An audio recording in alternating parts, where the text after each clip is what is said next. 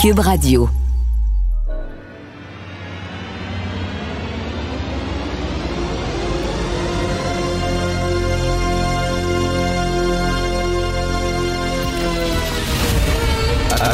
Attention, cette émission est laissée à la discrétion de l'auditeur. Les propos et les opinions peuvent choquer. Peuvent choquer. Oreilles sensibles s'abstenir. Richard Martineau. Martino. Un animateur pas comme les autres. Richard Martineau. Cube Radio. Bonjour, bon mercredi, merci d'écouter Cube Radio. J'ai un texte dans les mains du Journal de Montréal du 18 juin 2022. 18 juin 2022. Écoutez ça. Même s'il n'y a pas eu de réelle pelletée de terre avant la fin de son premier mandat, le ministre Ricker veut être élu pour se battre jusqu'à sa dernière goutte de sang afin que le troisième lien se réalise. Il dit on va le faire, le troisième lien. Et je veux que les gens de Québec sachent que c'est un projet pour lequel je suis prêt à me battre jusqu'à ma dernière goutte de sang. On va le réaliser, même si le gouvernement fédéral a décidé de s'en mêler. Il a dit, malgré les coûts, tout ce que ça va coûter, même si les environnementalistes sont contre, on va le faire. Je vais mettre mon siège en jeu. Je vais me battre jusqu'à la dernière goutte de sang. Alors, on envoie la Croix-Rouge tout de suite au bureau d'Éric Kerr. On va le saigner au bout. Parce que finalement, c'est vire capot complètement. La CAQ a totalement viré capot. Là, il dit, ouais, il va y avoir troisième lien, mais c'est rien pour les autobus. Oui, mais c'est pas ça que les gens voulaient. Les gens de Québec qui appuyaient le troisième lien, ils voulaient prendre leur char puis traverser l'autre bord. Ils voulaient pas prendre, attendre puis après l'autobus puis que l'autobus passe dans, dans, un tunnel. C'est pas ça, pas en tout, l'affaire, là. Fait que là, ils ont dit, finalement, ils ont reculé. Pip, pip, pip. C'est pas le premier euh, recul, là. Hein, ils avaient dit, parlant d'Éric Kerr, ils avaient dit, ah, il va y avoir une commission d'enquête sur euh, l'attribution des contrats là, pour les technologies de l'information. Il n'y en a pas eu. Puis on va arrêter euh, les nominations politiques, puis les nominations d'amis, puis tout ça. Ça continue. Puis euh, on va euh, faire euh, maigrir la taille de l'État. Vous allez voir, là, on va, diminuer le nombre de fonctionnaires. L'État est trop lourd. Ils ont augmenté. Ils, ils, ne cessent de reculer. Puis on va aller chercher des nouveaux pouvoirs à Ottawa. Ben non, ils ont pris leur trou.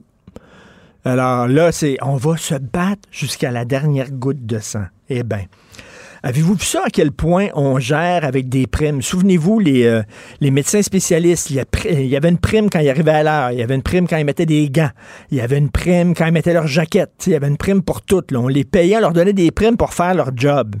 Alors, vous avez vu ce que les fonctionnaires fédéraux euh, demandent. Hein? Euh, les demandes des fonctionnaires fédéraux qui sont en grève, c'est énorme. Et hier, dans le Journal de Montréal, je pense que c'est aujourd'hui, on fait la liste de leurs demandes et parmi ces demandes-là, il y a des primes. Ils demandent des primes.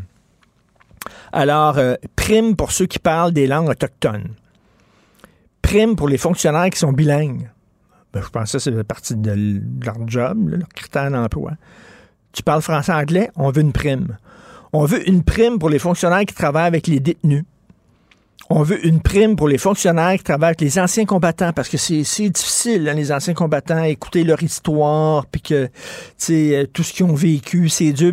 Mais on veut une prime pour ça une prime pour ci ou une prime pour ça. Euh, avez-vous des primes, vous, quand vous arrivez à l'heure à la job?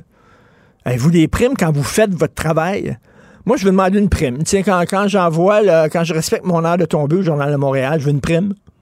Quand j'utilise euh, le subjonctif plus que parfait dans mes textes, je veux une prime parce que c'est difficile. Accorder mes participes passés, c'est top. Je veux une prime pour ça. Quand je fais de l'humour euh, dans mes textes, ben, je veux une prime. C'est pas facile de faire des jokes sur l'actualité. Je veux une prime. Quand j'arrive ici à Cube Radio à l'heure, j'ai commencé mon émission à l'heure, puis j'étais propre, j'ai pris ma douche ce matin. Je veux une prime. Attendez une minute, là. Ah, je défonce l'émission de Benoît, dit le réalisateur Jean-François. Là, j'aurai pas de prime. Là, j'aurai pas de prime. C'est incroyable. On gère avec des primes. Et dans la section argent, on va en parler avec Yves Daou un peu plus tard. Même si la Caisse de dépôt et placement a connu l'an dernier sa pire année depuis 2008, ça n'a pas fonctionné pantoute, là le bas de laine des Québécois a versé 192 millions de dollars en bonis à ses salariés. Des bonis qui grimpent malgré un rendement négatif en 2022. La caisse s'est plantée et pour remercier les gens de la caisse de s'être plantés, On a donné 192 millions de dollars en boni, en prime. On va le faire, hein? je sais pas. Il me semble que, que c'est pas un modèle d'affaires, ça. C'est pas un modèle d'affaires. C'est comme, euh, hey, euh, on va donner, un- même si les codes d'écoute, mettons, baissaient soudainement là, de façon drastique à Cube Radio, ça marche pas, pas en tout, là. On vous donne un boni. Pas sûr que ça marcherait comme ça dans la presse privée, mais en l'état, c'est comme ça. De l'argent, de toute façon, on s'en fout. On en fait pousser, littéralement. Martino. L'opinion populaire. Cette affaire qui est complètement tirée d'un film d'espionnage. Pourquoi? C'est vraiment intéressant? On peut pas dire l'inverse. Donc, la drogue, c'est non. Un journaliste d'enquête, pas comme les autres. Félix Séguin. Alors, Félix, le vice-recteur de l'Université de Montréal, assez proche de la Chine. hein? Oui, ben oui, euh, Guy Lefebvre, je vais te nommer quelques noms et quelques dates, et puis après ça, on ira dans le dans le contenu puis dans tout ce que ça veut dire, parce que on remarquera que euh, certaines des réalisations du vice-recteur, qui appartiennent un peu plus au passé, prennent un autre sens maintenant. Alors, allons-y en ordre chronologique. Il se fait remettre la médaille du mérite de la China University of Political Science and Law en 2011. Euh, il- un fellow euh, du Centre droit public à l'Institut euh, de la Chinese Academy of Social Science. Encore en 2014, professeur honoraire nommé à vie à la East China University. En 2016-2017, deux rencontres de travail sur le droit avec des délégations chinoises qui sont présidées par un comité juridique de l'Assemblée populaire de Chine. En 2020, remise du Chinese Ambassador Award du ministère des Affaires étrangères de Chine. En 2021, un doctorat honorifique en droit de la China University of Political Science. Et en 2022, titulaire de la Wendler Scholarship Professorship. Euh, encore une fois, d'une université chinoise.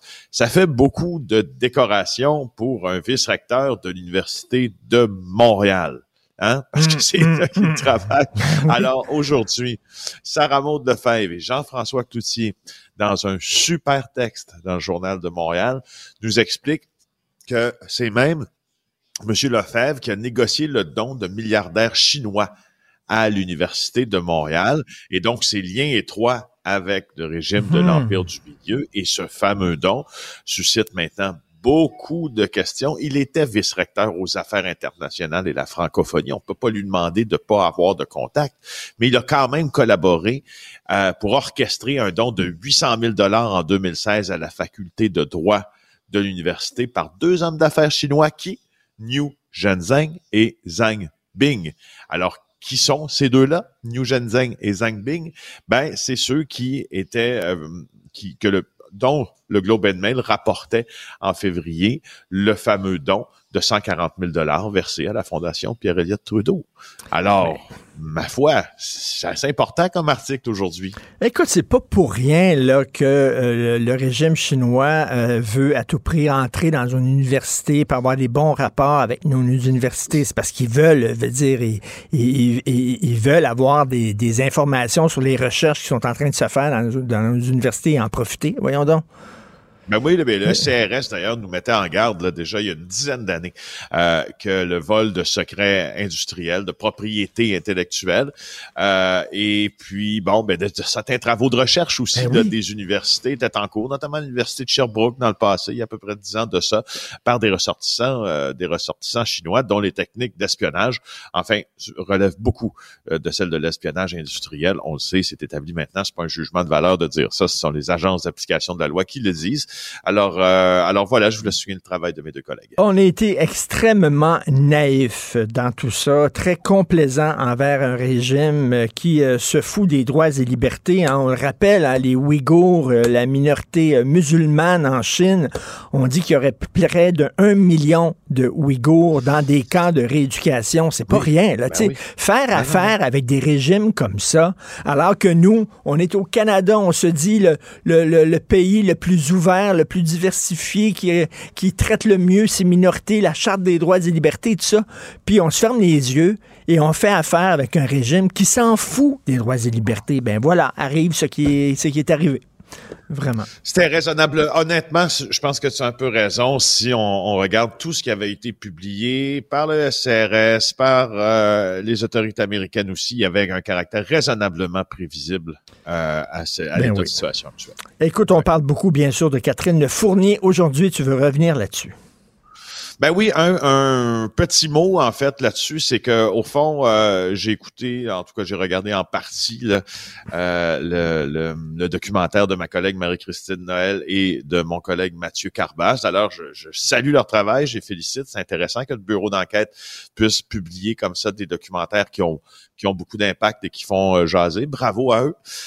D'abord, ensuite, maintenant sur, sur, sur les faits, pas sur tous les faits du documentaire, mais sur une partie des faits, voici euh, ce que j'ai trouvé bien, ce que j'ai beaucoup apprécié euh, dans ça, c'est que au fond, quand quand tout ça est arrivé avec un député, Harold Lebel, extrêmement populaire dans son coin de pays, un député hmm. de l'Assemblée nationale, et, et, un incident qui était relaté, en fait, euh, qui, qui pouvait, pour, pour certains hommes, et même certaines femmes aussi, avoir l'air de l'extérieur, entre guillemets, pas si grave ou entre guillemets euh, un peu commun dans la vie de, malheureusement certaines femmes qui vont vivre des expériences extrêmement négatives avec des hommes comme ça qui vont décider de rappelons-le hein, euh, se coller puis essayer de dérober baiser puis à un moment donné ben, quand tu écoutes la vraiment la version qui, qui est publiée dans le documentaire de la description de l'agression euh, de Catherine mmh. Fournier c'est comme plus c'est c'est une chose de, penser à ce qui est arrivé, mais quand tu entends la victime raconter tout son état d'impuissance, euh, les minutes de cette agression-là, je trouve que ça nous fait voir l'affaire d'un autre côté, comme quoi il n'y a pas de petites agressions ou il n'y a pas de hmm. petits il n'y a pas de, de, petits attouchements, il n'y a pas de... puis, puis le dire, il y a des choses qui sont, inacceptables. Il y a des choses, tu le sais à un moment donné, quand quelqu'un euh, dépasse la ligne, tu le sais, tu le sens, puis elle a dit, ben regarde, c'est pas vrai que je vais mettre ça sous le tapis, que je vais balayer ça sous le tapis. Euh, ce qui s'est passé, c'est pas correct et je vais porter plainte. Donc, euh, je vais le regarder, le documentaire. Sophie, ma blonde, l'a regardé hier, là, et on s'en parlait ce matin. Donc, on parle beaucoup de ça. Catherine Fournier. Et en terminant, un Mexicain trouvé mort près de la frontière. Il s'agit d'un meurtre, Félix. Hein, j'ai l'impression qu'on va en parler beaucoup au cours des prochaines, euh, des prochaines semaines de cette affaire-là parce que, euh, donc, un champ de Montérégie, hein, euh, est près de la frontière, là, près de Saint-Zotique, donc sur la 69e avenue, près de l'autoroute 20. on un véhicule utilitaire qui transportait vraisemblablement la victime, qui serait apparu à peu près une heure et vingt le matin. Euh, et une caméra de surveillance aurait euh, filmé ce véhicule-là en train de se débarrasser du corps de la victime.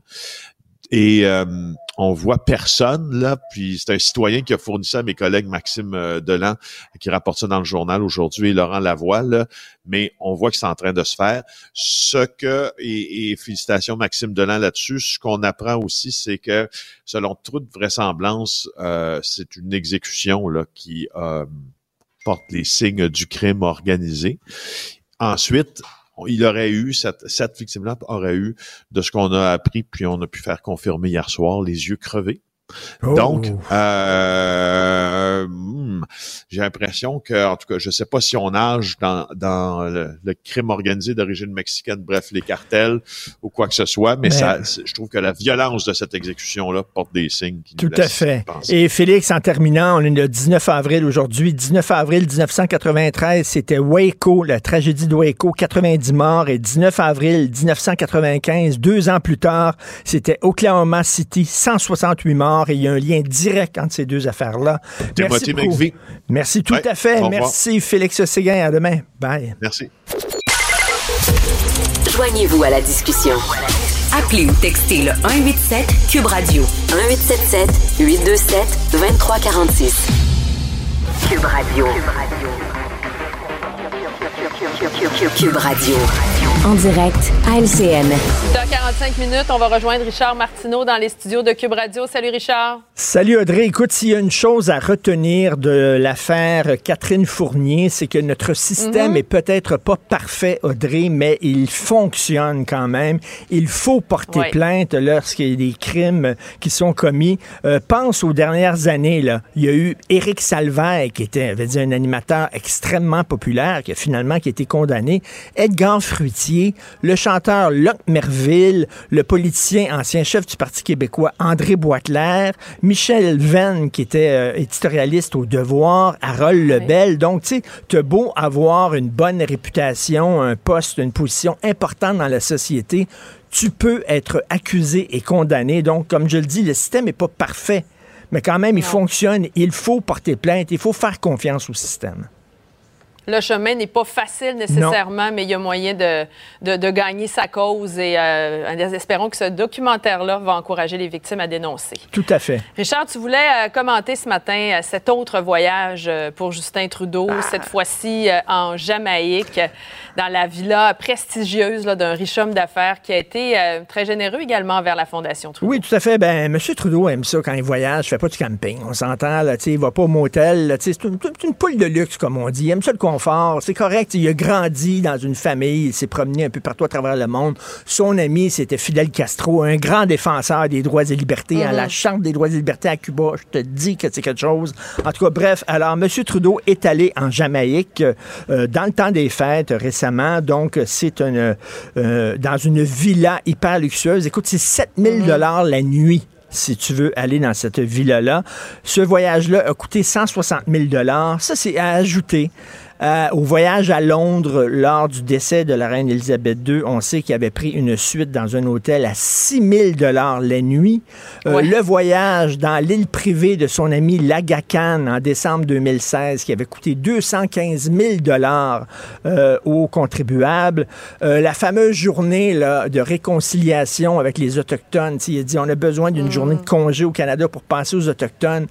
Alors, la journée commence, c'est la première journée comme ça. Il fout le camp à Tofino. Euh, ça a coûté 20 000 Il est allé au Costa Rica aussi en 2019, 200 000 Bien sûr, son voyage en Inde aussi ridiculisé parce qu'il s'est habillé en costume indien, tout ça. Bref, écoute, le- la, la liste commence à être très longue des voyages euh, chez des gens qui sont très riches, chez des amis de sa fondation, des amis de la famille, tout ça. Et ça fait beaucoup tiquer euh, aujourd'hui dans les journaux canadiens anglais. Oui, ça fait euh, réagir. On n'a pas tous les Oui. mêmes moyens, il faut croire, euh, Richard. non, non, pas, absolument pas. Il va pas au Orchard. Par ailleurs, euh, tu voulais nous parler de la réaction euh, des libéraux, d'une députée en particulier, concernant le projet de loi 12 sur euh, la grossesse pour autrui. Oui, la grossesse pour autrui. Donc, ben, en fait, il y a deux députés libéraux. Et là, ce que je vais dire, Audrey, n'implique que moi. Je n'implique pas les gens d'LCN. Ce sont mes propos à moi. Alors, le projet de loi 12, il est pointé du doigt par les libéraux en disant qu'il n'est pas suffisamment inclusif. Alors, le député d'Acadie, André Morin, euh, député libéral, demande au ministre, euh, que, euh, au ministre de remplacer le terme femme porteuse dans le texte du projet de loi par personne porteuse pour éviter que le projet de loi 12 n'exclue qui que ce soit. Et là, Jennifer Macaroni, l'autre députée libérale, qui en a remis en disant encore une fois, le gouvernement de la CAQ fait preuve d'un manque de compréhension et d'inclusion. Parce qu'on dit, on ne dit pas personne porteuse, on dit femme porteuse. Peut-on le dire une bonne fois pour toutes que jamais dans l'histoire de l'humanité, un homme a porté un bébé dans son ventre? Si tu es enceinte, c'est parce que tu as un utérus. Si tu as un utérus, c'est parce que biologiquement, tu es une femme. On dirait qu'on veut effacer les femmes. là. C'était mère porteuse. Après ça, on dit non, c'est pas- ça va être femme porteuse. Puis là, on dit personne porteuse.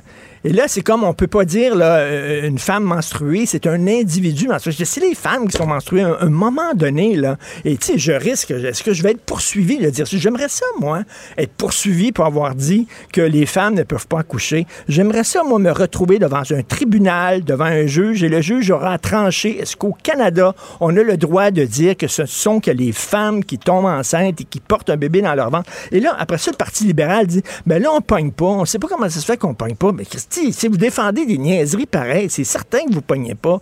Voyons donc, euh, ce sont des femmes qui portent des enfants dans leur ventre, ce ne sont pas des hommes. Alors, c'est mon point de vue à moi. Je sais c'est très controversé de dire ça maintenant, c'est seulement les femmes qui mhm. tombent enceintes. Mais bref, ça a l'air qu'au Parti libéral, non. C'est les femmes et les hommes qui tombent enceintes au Parti libéral. OK, d'abord. Ben voilà. Ben voilà. ton point de vue est partagé. Merci, Merci, Richard. Merci, salut. Bonne journée, à demain. Imaginez des technologies qui sauvent des vies, qui réinventent le transport ou qui explorent l'espace. L'École de technologie supérieure en conçoit depuis 50 ans. 50 ans. Imaginez la suite. Bonjour, je peux prendre votre commande?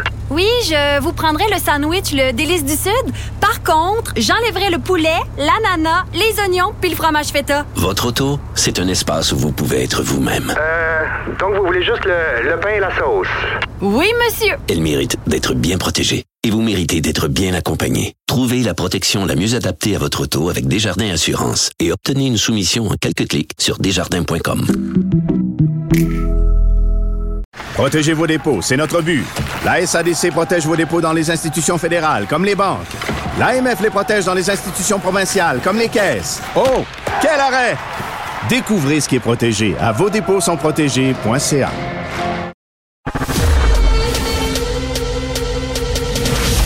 Richard Martineau. Narrateur de l'actualité.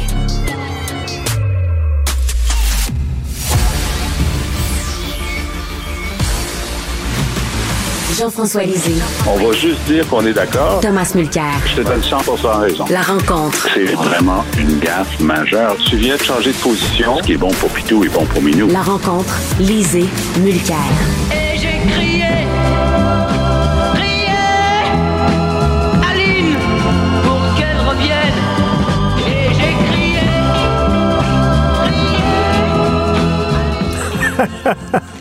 Jean-François. Alors, euh, toi, tu dis dans ta chronique, dans le devoir, et j'ai crié, crié Jean pour qu'il revienne parce que les libéraux s'ennuient de Jean Charest. je suis content de voir que c'est aussi ta chanson favorite. Oui, oui. cette chanson-là. Elle n'arrive pas. Une fois que tu l'as entendue, une fois, tu vas t'en souvenir toute ta, vie. oui. et, donc, évidemment, on revient sur cet événement où il y avait à peu près 400-500 euh, anciens de l'ère Charret euh, qui étaient réunis samedi dernier. Et on nous rapporte que Jean Charest a fait une intervention épatante, a été reçu comme une rock star, les gens l'ont applaudi. Et euh, il y a des gens qui ont dit, ben, ça nous en prendrait un comme lui. Mais il n'y en a pas d'autres comme lui. Il y a juste lui. OK? Alors, donc, euh, la question, c'est est-ce que, en quelque part, dans un repli de son cortex antérieur ou supérieur, euh, est-ce que la possibilité qu'il revienne, puisqu'il a échoué à être premier ministre du Canada, chef du Parti conservateur, est-ce qu'il pourrait penser à avoir une revanche, puisqu'on a un précédent? Au Québec, Robert Bourassa, lorsqu'il a perdu l'élection de 76, avait été déclaré l'homme le plus détesté au Québec par un de ses députés. bon. Et puis, il était vraiment, euh, il a passé une longue traversée du désert.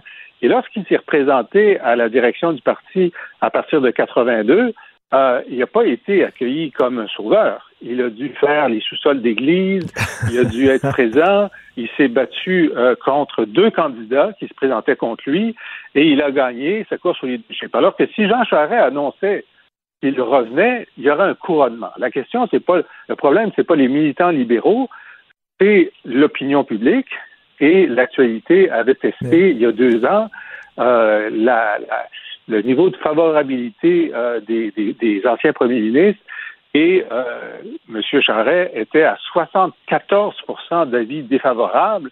Alors, ce serait une remontée très difficile, mais d'autant plus extraordinaire. Évidemment, je termine là-dessus. À Patrice Roy, en entrevue Il a dit qu'il n'en était pas question. C'est exactement ce qu'il fait qu'ils disent. Peut-être est-ce vrai, mais je suppose qu'il va d'abord tenter une réhabilitation, c'est-à-dire mettre en avant ses réalisations, le Fonds des générations, la bourse du carbone, etc., ce dont il a commencé à parler. Peut-être pourrait-il écrire un livre, peut-être pourrait-il y avoir un colloque sur les années Charest. Ce serait normal, il a été Premier ministre assez longtemps.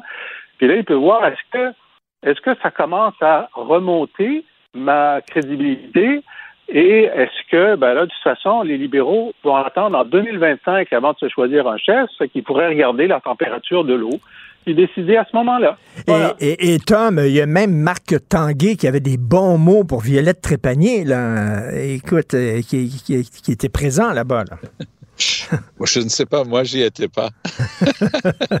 Mais euh, je, je soupçonne qu'il y a un fond de vérité euh, dans l'analyse de Jean-François lorsqu'il dit qu'il garde la porte ouverte. Moi, j'ai testé cette thèse-là parce que intuitivement, je sens la même chose que Jean-François. Mais les gens qui, le, qui sont proches et qui le connaissent, qui ont parlé avec, me répètent non, il n'est pas question. Par ailleurs, il ne faut pas oublier non plus que le temps rattrape tout le monde, parce que si on regarde l'âge de Bourassa lorsqu'il est allé la première fois en 70, ben, il était dans la jeune trentaine. Donc, le temps qui est revenu revient pour l'élection de 85, si ma mémoire est bonne. Euh, il était encore relativement jeune. Euh, Monsieur Charret, bien que plus jeune que moi, parce que j'ai 68, ah Monsieur Charret va avoir 65 ans le jour de la fête nationale. C'est pour ça qu'il s'appelle Jean. Euh, il est né le 24 juin. Donc, il va avoir 65 ans. la prochaine élection, c'est trois ans et demi plus tard, euh, je, veux bien, on peut me parler de Trump et de Biden et, de l'âge ben de, ben moins en moins, mais je pense que c'est un facteur qui fait partie de l'analyse. Par ailleurs, ça, je le sais pour le savoir. Il gagne énormément d'argent dans le bureau d'avocat où il est. Et quand tu as hmm. été en politique, c'est rare que tu finis avec beaucoup de bidou, puis peut-être c'est pour lui l'occasion de se renflouer avant de prendre définitivement sa retraite. En tout cas, on sait qu'il aime énormément euh, la, politique, là, et euh, c'est certain que. Ah, puis il y, a beaucoup, il y a beaucoup de gens qui l'aiment. Hein, ce, ce, là j'ai eu des, des, échos de plusieurs anciens collègues, euh, collaborateurs et amis qui m'ont dit Garde, le, le, gars était extraordinaire, puis l'événement était vraiment super bien. Quand même, il y avait du monde. Donc, il y a. Il y a C'est important. Et l'événement a été organisé à sa demande il y a plusieurs mois. Alors ça, c'est quand même significatif. Et c'était dans un terrain de golf, hein, euh, comme je dis dans ma chronique, parce que je traite aussi de ça dans ma chronique en disant ça, c'était à l'époque où euh, ils faisaient les trous d'un coup, le Parti libéral. Maintenant, ils ont de la difficulté à gagner un match au rigolfeur de Saint-Jérôme. arrête de parler du rigolfeur de Saint-Jérôme. tu parles avec un gars des Laurentides qui adore aller dans le mini-pot de Prévost. Moi, je vais au mini-pot de Prévost sur, de la station et la 117 avec mes petits-enfants, puis c'est incroyable. Ils me battent à chaque fois. Euh, on va parler des 155 000 fonctionnaires fédéraux qui ont déclenché une grève générale illimitée. Euh, Philippe Vincent Foisy, ce matin, s'entretenait avec un des leaders syndicaux. On écoute un extrait. Vous avez raison. Euh, et on ne veut pas prendre les Canadiennes et les Canadiens en otage, mais, c'est un, peu ce, qui se passe, là. Ben oui. Et donc, euh, il va y avoir une incidence, écoutez, peut-être une deuxième été avec des soucis au niveau des passeports, de l'immigration, de l'impôt. Euh, enfin une interruption de l'impôt, assurance emploi, interruption du commerce et ralentissement de l'approvisionnement euh, pour les ports, les trains, les aéroports. Euh, Mais vous vous sentez, pas un peu, vous sentez pas un peu mal de faire ça dans la mesure où, tu sais, je, je, comprends, mettons, que l'inflation d'une année a été plus élevée à 6,8% puis que votre 4,5 est quand même en dessous de ça, mais les deux autres années, on vous demandait du 4,5, c'est bien au-delà de l'inflation de ces deux années-là. Fait que, ça me, c'est pas, c'est pas, c'est pour la deuxième année, c'est toujours en deçà. Euh, la troisième année, on espère que la Banque Canada. Jean, Jean-François, euh, là, j'ai peur, Jean-François, parce que lorsqu'ils travaillent à temps plein, puis ils sont tous au travail, ils ont de la difficulté à mettre des passeports. Alors, t'imagines euh, en grève, Jean-François. Surtout que là, McKenzie est plus là pour les aider. Ben Mais écoute, moi, j'ai, le, gouvernement fédéral dit que leurs revendications sont inabordables, alors qu'ils demandent 4,5 pour trois ans et comme vient de le dire le représentant syndical, ben, la première année, ils vont se couvrir parce que l'inflation était plus forte. La deuxième, on ne sait pas encore, ils vont peut-être arriver kiff-kiff. C'est juste la troisième année qu'il y aurait un enrichissement peut-être de 2 ou 2,5 Fait que si le gouvernement canadien n'a pas les moyens de ne pas appauvrir ses salariés, il devrait fermer. Parce que moi, je trouve que cette demande-là est tellement raisonnable qu'il faudrait signer immédiatement avant que les syndiqués se rendent compte qu'ils n'en demandent pas assez. Ça, c'est ma position de base. Et ma deuxième position, c'est que ce qui est inabordable, c'est de les laisser en grève plus qu'une semaine parce que l'économie canadienne va souffrir beaucoup plus que la bourse, euh, le, Trésor canadien, en acceptant cette demande raisonnable. Mais aussi, bon, il y a des figures de style hein, du côté syndical des fois. Moi, j'étais dirigeant, euh, un élu euh, dans le grand syndicat des, des, des, professionnels du gouvernement du Québec. Puis bon, parfois, il y a des grèves pour des grandes des grandes raisons. Nous, c'était la grève de 82-83, je te passe un papier, c'était du sérieux. Ça, c'était l'histoire de réduire les, les salaires et ainsi de suite. Mais ici, moi, je, vois ça comme une figure de style. C'est une double euh, boucle piquée. Bon, on va faire ça. On va, on va aller en grève. On va scander saut, saut, saut, puis on, on, va rentrer. Ou encore, on va forcer le gouvernement de faire une loi de retour au travail. Il y a une chose qui est en arrière de la tête de tous les gens dans les syndicats. Et pour les gens qui croient que c'est impossible, je m'excuse, allez voir les sondages. Il est tout à fait possible, je dis pas que ça va avoir lieu, mais c'est possible que Pierre Poilievre forme le prochain gouvernement.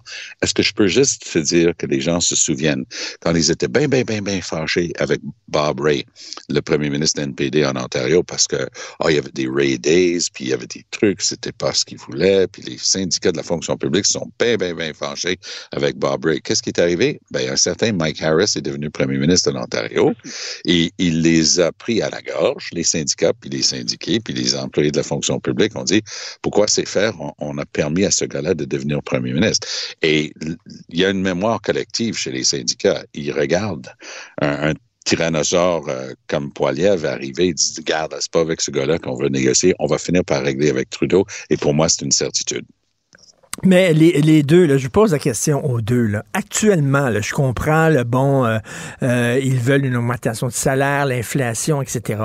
Mais actuellement, en 2023, avec l'état de l'économie, une sécurité d'emploi béton et euh, un régime de retraite avec prestations déterminées qui nous protège si jamais la, la bourse chute, ça vaut de l'art, ça. Bien, bien ça vaut de l'art, ça, Tom. Ça vaut de l'art, mais écoute, c'est quand même on est en pénurie d'emplois.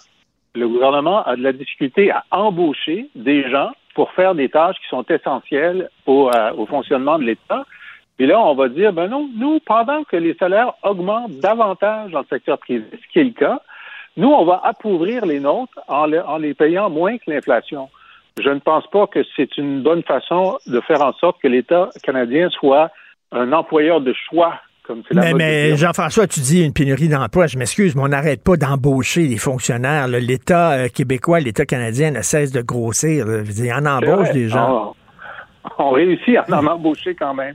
Ça, c'est vrai. Ça, je te donne ça. Ben, dans, le régime des revendications, il y a une couple de choses que je trouve intéressantes. C'est le droit à la déconnexion, hein, les fins de semaine, de ne pas avoir à répondre au, courriel. Et évidemment, le droit au télétravail. Parce qu'on ne comprend pas il n'y a aucune euh, donnée sur une baisse de productivité pour euh, les salariés qui sont chez eux, puis le gouvernement fédéral a décidé qu'il fallait qu'ils reviennent. Alors ça, c'est deux enjeux. Mais, mais Tom, Tom, le télétravail, là, est-ce que les. Parce que là, ils, ont. sais, ils dealent avec des données quand même sensibles, des informations euh, sur notre vie personnelle. est-ce que leur ordinateur à la maison est aussi protégé que leur ordinateur au bureau? On peut se poser la question. Non, mais, mais les systèmes doivent l'être. Donc, euh, il y a sans doute euh, des héritiers au fédéral qui sont en train de veiller à tout ça pour nous autres.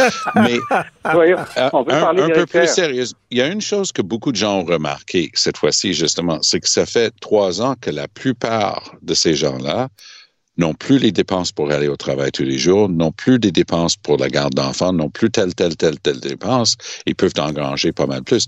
Donc, oui, les gens ont appris, puis les employeurs intelligents ont aussi appris. Moi, j'ai une amie qui travaille dans une grande institution bancaire et au début de la pandémie, ben, on va vous laisser travailler chez vous un jour par semaine. Puis là, les employeurs apprennent qu'il y a une manière de savoir si les gens sont vraiment en train de travailler et ils peuvent mesurer la production, le output, qu'est-ce qu'ils font ou pas.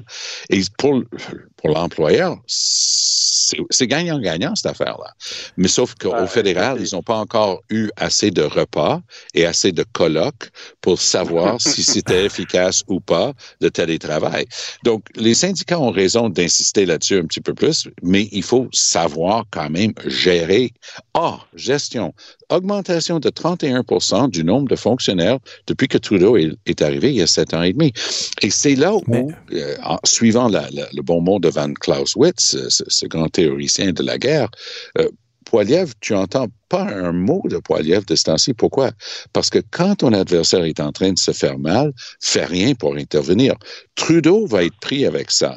la grève le règlement qui va avoir, là, Poiliev mm-hmm. va pouvoir dire Hey, toi, là, tu sais, tu n'as jamais géré le chiffre du soir dans un Burger King, puis là, tu es en train d'essayer de gérer un pays du G7 et c'est tout croche. Ça va jouer exactement dans les thèmes de Pierre Poiliev. en tout cas, je peux vous dire que pouvoir dormir le soir en disant que ton régime de retraite ne chutera ah, pas et que tu ne perdras jamais ta job, de l'or, mais ça, vaut, ça vaut du plutonium, littéralement. Jean-François, du, du, du platinum. Oui, pas du plutonium. plutonium, ça va te tuer. Jean-François, j'ai devant moi un texte dans les mains qui est paru le 18 juin 2022. OK, l'année dernière, dans le Journal de Montréal. Écoute ça. C'est Éric Kerr qui parle, ton ami. Oui. Oh boy. Oui. On va le faire, le troisième lien. Et je veux que les gens de Québec sachent que c'est un projet pour lequel je suis prêt à me battre jusqu'à ma dernière goutte de sang. Oh boy! Est-ce qu'on envoie, est-ce qu'on envoie la Croix-Rouge chez lui? Éric, Éric Kerr était à la Croix-Rouge ce matin en train de donner du sang. Et puis après deux litres, les médecins veulent plus qu'il en donne. Il dit non, non, je vais les donner jusqu'à la dernière évidemment, l'homme le plus recherché à Québec aujourd'hui, c'est Éric Kerr. Que dira-t-il? Que fera-t-il? Déjà, qu'il avait dit qu'il démissionnerait s'il n'y avait pas la première pelletée de terre pendant le premier mandat. Oui. il a réussi à, éviter ça. Moi, je pensais qu'il irait quand même faire une pelletée symbolique en quelque part, au moins pour la photo. Il ne l'a pas fait.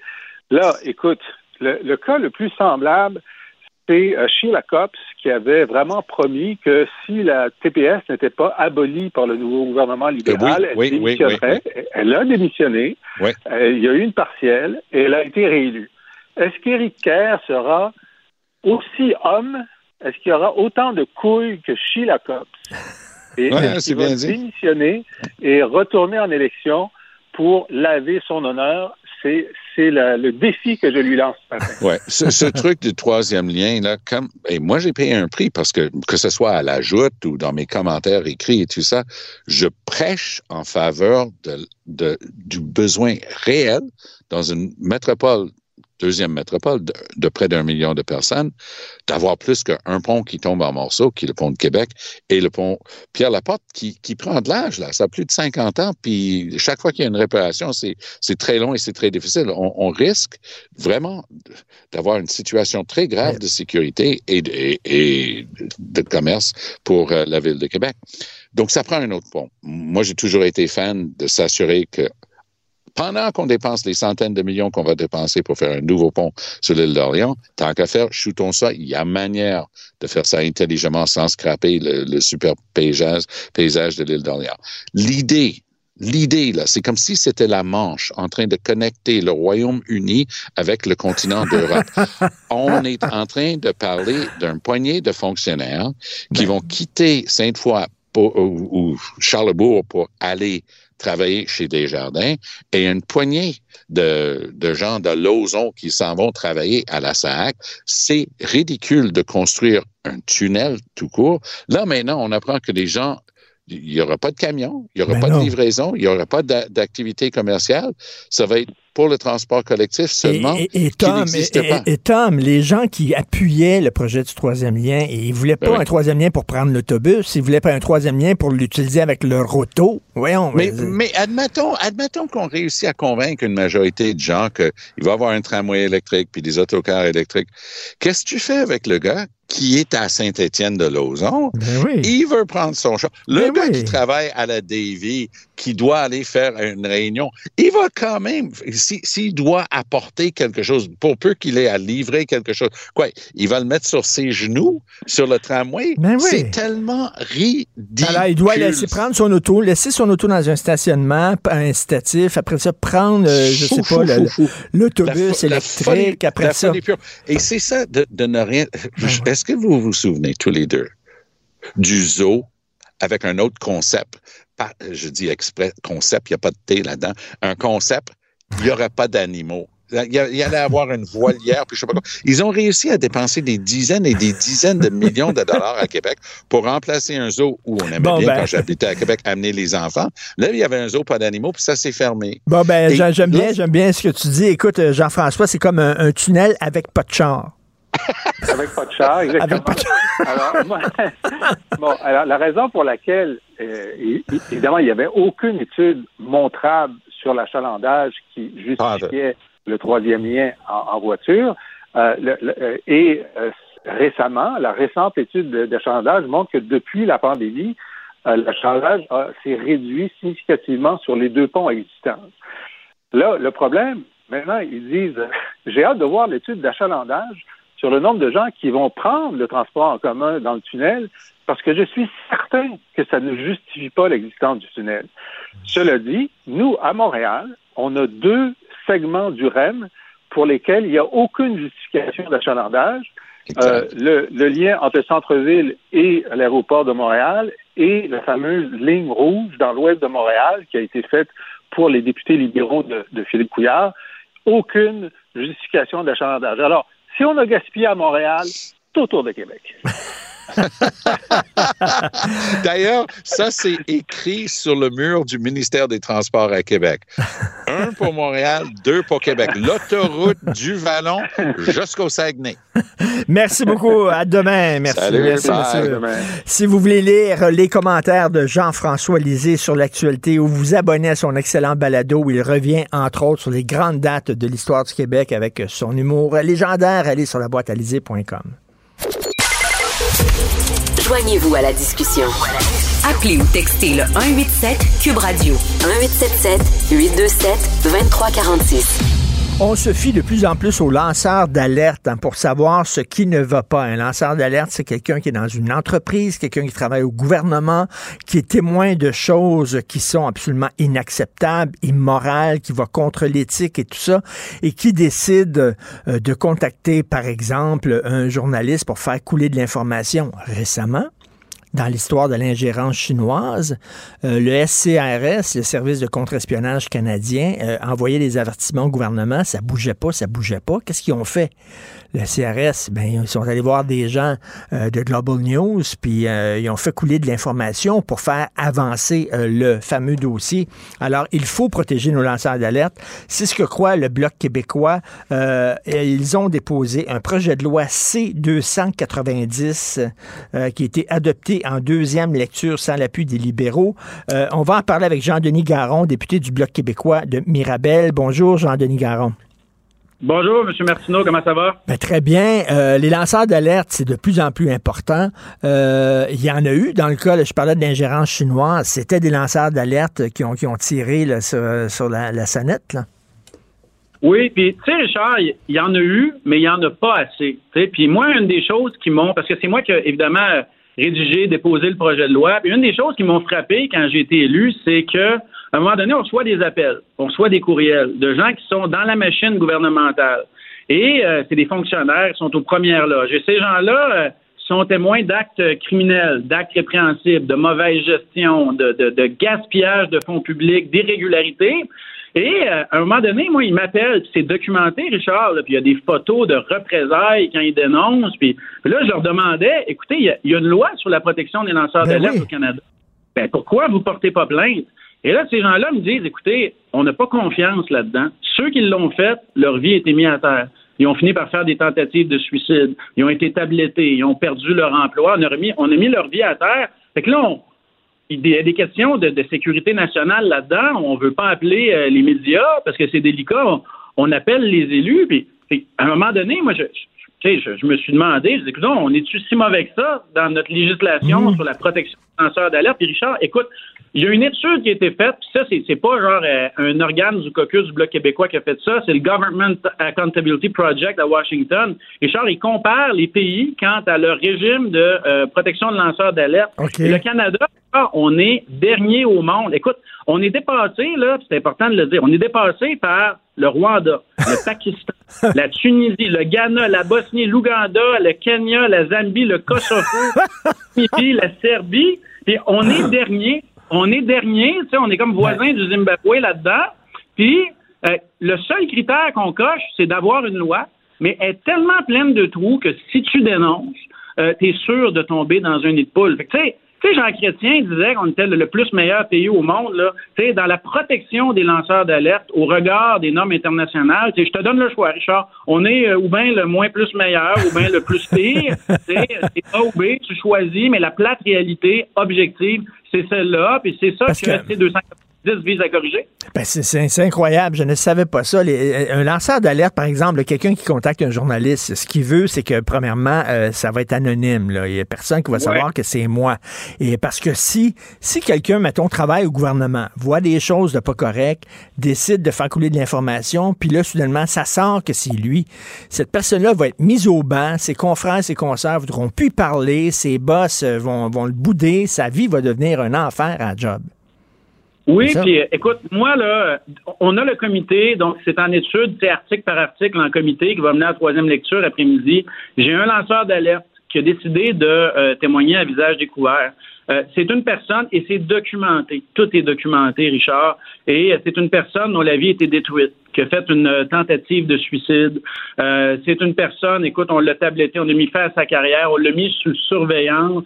Euh, et, et, même, je te dirais là qu'il avait peur de venir témoigner en comité parlementaire. Heureusement, il y a l'immunité quand il témoigne là, euh, de peur qu'il y ait encore des représailles à son égard. Alors, tu sais, tu sais, le, le, moi, ma réflexion là-dessus, Richard, c'est de dire, le scandale, c'est pas un mode de gestion. C'est pas normal que dans l'appareil public, quand des gens sont aux premières loges, puis sont, témoins de ce qui marche pas, qu'il n'y ait pas de processus de confiance pour qu'ils puissent avoir leur anonymat, divulguer, qu'il y ait une enquête indépendante, qui soit protégée, que les témoins soient protégés, parce que dans la loi actuelle, les témoins ne sont pas protégés.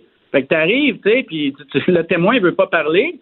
Euh, c'est pas normal qu'on ait ça. Et à la fin, c'est dans l'intérêt du gouvernement de voter pour. C'est dans l'intérêt du gouvernement. c'est ça, euh, c'est ça, Jean, Jean, Jean Denis euh, Garon. C'est ce que je ne comprends pas parce que je le disais, là, il a été adopté le projet de loi en deuxième lecture sans l'appui des libéraux. Comment tu peux être contre un projet de loi qui veut protéger les lanceurs d'alerte pour améliorer une situation pour tous les Canadiens? Comment tu peux être contre ça? C'était quoi leur justification?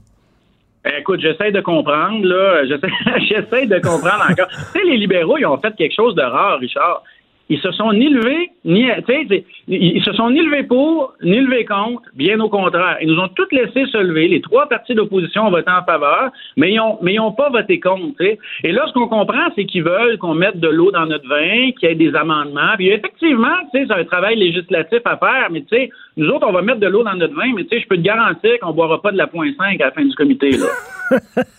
mais c'était quoi les trous qui existaient dans la loi existante? Ben, euh, écoute, des trous. D'abord, on, ne protège pas tous les fonctionnaires. On protège pas les anciens fonctionnaires. Si tu es sur le bord de la retraite, tu sais, Richard, dénoncer des actes comme ça, c'est un gros processus. Ça vient avec des implications majeures. Ça prend beaucoup de temps pour y réfléchir. Des fois, tu as peur de perdre ta maison, perdre ta job, perdre ta famille. Fait que déjà, là, quand tu étais témoin d'un acte répréhensible, tu avais juste 60 jours pour le dénoncer. Là, on monte ça à un an et peut-être même qu'on voudra le faire monter euh, à plus que ça. Hmm. que si tu es un fonctionnaire, tu es sur le bord de la retraite, ben une fois que tu es en retraite, tu n'es plus un employé de l'État, fait que tu peux plus dénoncer. Si tu es un employé temporaire, tu es à contrat, là, fait que tu es, comme le plus éjectable de la gang, le plus facile à punir, puis ou le plus sujet aux représailles, ben tu pas couvert par la loi. Après ça, ça prend un processus plus indépendant, ça prend des enquêtes de la GRC quand c'est criminel. Ben, c'est pas automatique dans la loi, là. Euh, l'enquête de la vérificatrice générale quand c'est financier, parce que, euh, écoute, euh, tu sais, le scandale des commandites, là, à l'époque, c'est ça qui a donné naissance à la loi qui est pleine de trous qu'on a là, mmh. et qui a donné naissance à ce scandale-là. C'est la vérificatrice générale, parce que, écoute, c'est compliqué ces affaires-là, mais surtout, puis tu l'as dit tantôt, l'anonymat. On doit ben garantir personnes-là. Et on doit faire en sorte, Et que ça, c'est quasiment surréaliste. On doit faire en sorte que ces personnes-là ne doivent pas porter plainte à leur, à leur supérieur immédiat. Quand c'est leur supérieur immédiat, parfois, qui est le sujet de la dénonciation. il y a tellement de trous que tu peux pas arriver au bout du chemin sans tomber dans un trou. Fait que ces gens-là, ces gens-là ou bien dénoncent pas, ou bien le font au péril de leur vie. Mais, Jean, Jean Denis, je me fais, je me fais l'avocat du diable pour les fins de la discussion. OK, quand je travaille pour un employeur privé ou alors pour le gouvernement, est-ce que je n'ai pas un devoir d'allégeance envers mon employeur puis envers le gouvernement? Est-ce que, tu sais, j'ai pas un devoir de ne pas tout me mêler ce qui se passe euh, à l'extérieur? Ben oui, absolument. Puis c'est exactement ça l'esprit du projet de loi parce que de mettre en place des processus internes de divulgation avec des enquêtes indépendantes qui mènent à une amélioration de la gestion des fonds publics, c'est pas du même. Hmm. Écoute, euh, le, Government Accountability Project aux États-Unis, qui classe, c'est des juristes, des experts reconnus qui accompagnent les gouvernements là-dedans, ont déterminé une vingtaine de critères, tu sais, qui nous disent euh, est-ce que les lois dans différents pays sont bonnes ou mauvaises? Nous autres, on, est mauvais. C'est des critères objectifs. On protège les lanceurs d'alerte. On, fait en sorte qu'il y ait un processus indépendant, mais surtout, tu sais, les gens là, on est dans le temps des rapports d'impôts là, ceux qui envoient ben, trop d'impôts à Ottawa puis qui veulent que ce soit bien géré là, surtout qu'il y ait un mécanisme à la suite des dénonciations pour que les processus soient améliorés, pour que ça arrive plus, mm. pour que les gens aient confiance dans le système puis euh, dans la démocratie, c'est important. C'est pas du même érage d'utiliser des processus légitimes pour améliorer les choses. C'est un acte de courage. Et c'est quoi la suite des choses pour euh, votre projet de loi, le 290? Là, aujourd'hui, bon, donc il y a eu deux lectures au Parlement. Le principe a été adopté, le premier texte a été adopté. Aujourd'hui, on commence à entendre des témoins et il y aura dans les prochaines semaines, on va l'étudier, là, les parlementaires, article par article. Et une fois que ça va être fini, ça retourne à la Chambre pour être adopté final. Alors moi, je dis aux gens qui nous écoutent, là, ceux qui veulent qu'on ait une bonne gestion des fonds publics, mais surtout qu'on protège ces gens-là mhm. qui sont courageux, qui dénoncent ben au péril de leur carrière, écrivez. Si vous avez des députés libéraux là au Québec, écrivez-leur un beau courriel. Dites-leur que c'est important, puis dites-leur que c'est important pour vous. Et Jean-Denis, le NPD se situe où là-dessus? Ben, le NPD, euh, présentement, là, je te dirais que le climat général est bon. Qu'on travaille dans la bonne entente. Il peut toujours avoir un peu d'hypocrisie en politique, là, mais nous, on travaille de bonne foi. Et les autres partis, même les libéraux, là, travaillent de bonne foi. Alors, tout le monde veut que ça progresse. C'est pour ça que des fois, c'est un peu opaque quand on en parle, mais le processus de comité est important. Parce que le diable est dans les détails, dans les compromis qu'on va nous demander. Et c'est là que c'est là que la bataille va se faire. Mais moi, j'ai encore confiance, Richard, que à la fin, et le NPD, et les conservateurs, et les libéraux votent en faveur d'un projet de loi qui est absolument pas partisan, qui vise à mm-hmm. protéger le gouvernement protéger les institutions, puis protéger l'argent des gens qui travaillent fort, qui payent des taxes à tous les deux semaines le jeudi. Euh, il me semble que ça, ce projet de loi-là, c'est de la tarte aux pommes, mais il me semble que tout le monde est pour la tarte aux pommes, sauf ça a l'air que le Parti libéral n'aime pas ça, la tarte aux pommes. Merci, Jean. Euh, il y en a qui ont plus de misère à digérer, hein? Merci, Jean-Denis Garon, député du Bloc québécois de Mirabel. Merci beaucoup. Bonne journée. Bye. J'accepte avec, euh, avec fierté la direction, les commandes. Non, non, pas les commandes. Votre maison, c'est un espace où vous pouvez être vous-même. J'accepte d'être l'entraîneur-chef des Orignaux Atomes 2B de l'école. Mon amour, moins fort, la petite dame. Ah, excuse, excuse. Tu parles à qui? Elle mérite d'être bien protégée. Et vous méritez d'être bien accompagnée. Trouvez la protection la mieux adaptée à votre maison avec Desjardins Assurance et obtenez une soumission en quelques clics sur desjardins.com. Martino. Des fois, quand on se sent contrarié, ben c'est peut-être parce qu'il touche à quelque chose.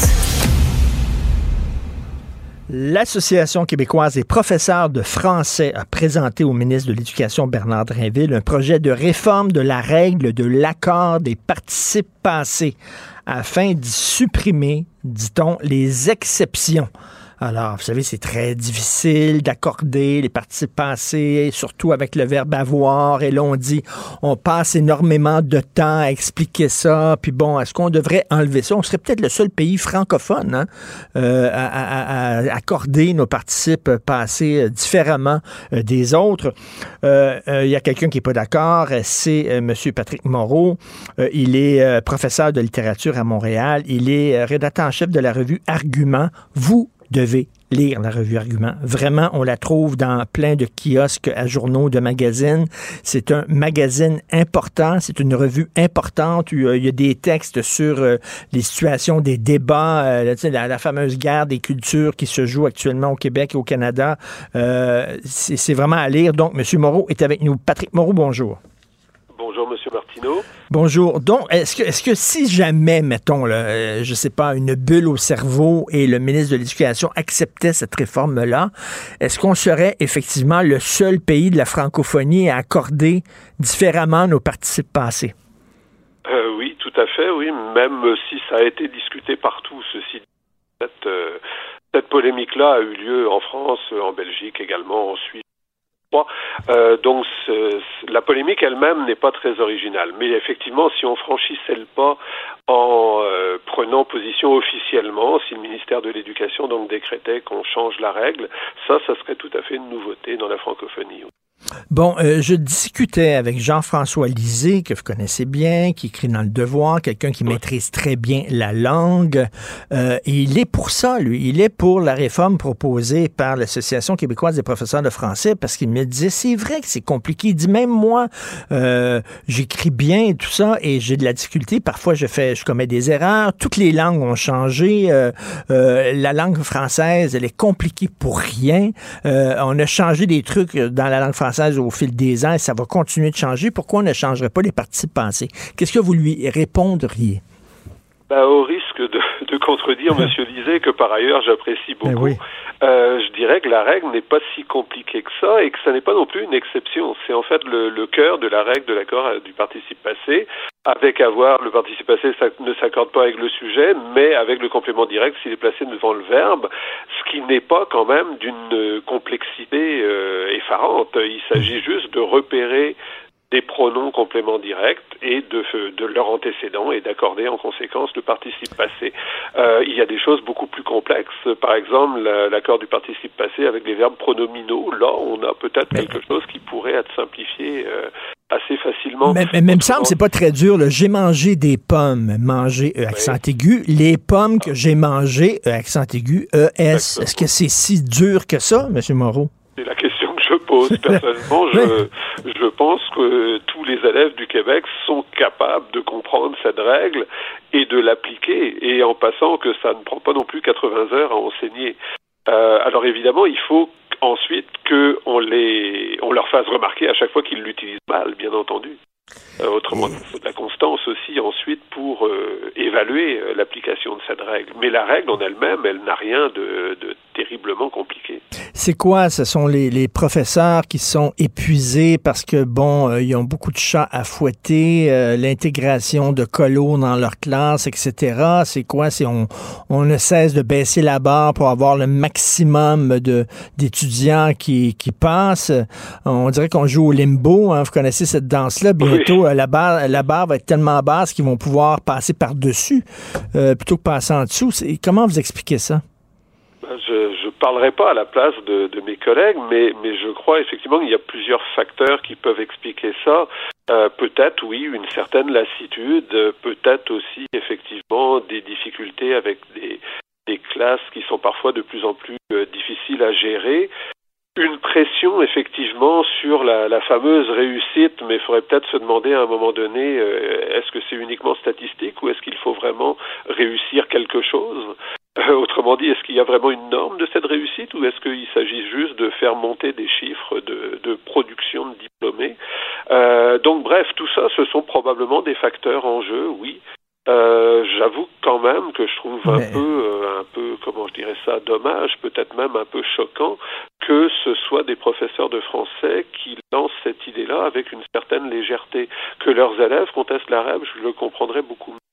C'est ça, mais, mais moi, c'est ce qui m'inquiète là-dedans, c'est que si on dit, bon, OK, on vous accorde ça, après ça, ça va être quoi? Éléphant va être écrit euh, F-A-N plutôt que P-H-A-N-T, euh, né euh, N-E, accent aigu plutôt que N-E-Z, et est-ce qu'on va faire changer les règles en mathématiques aussi? L'hypoténuse, c'est très compliqué aussi à comprendre. Choses bien plus complexes, en effet, oui.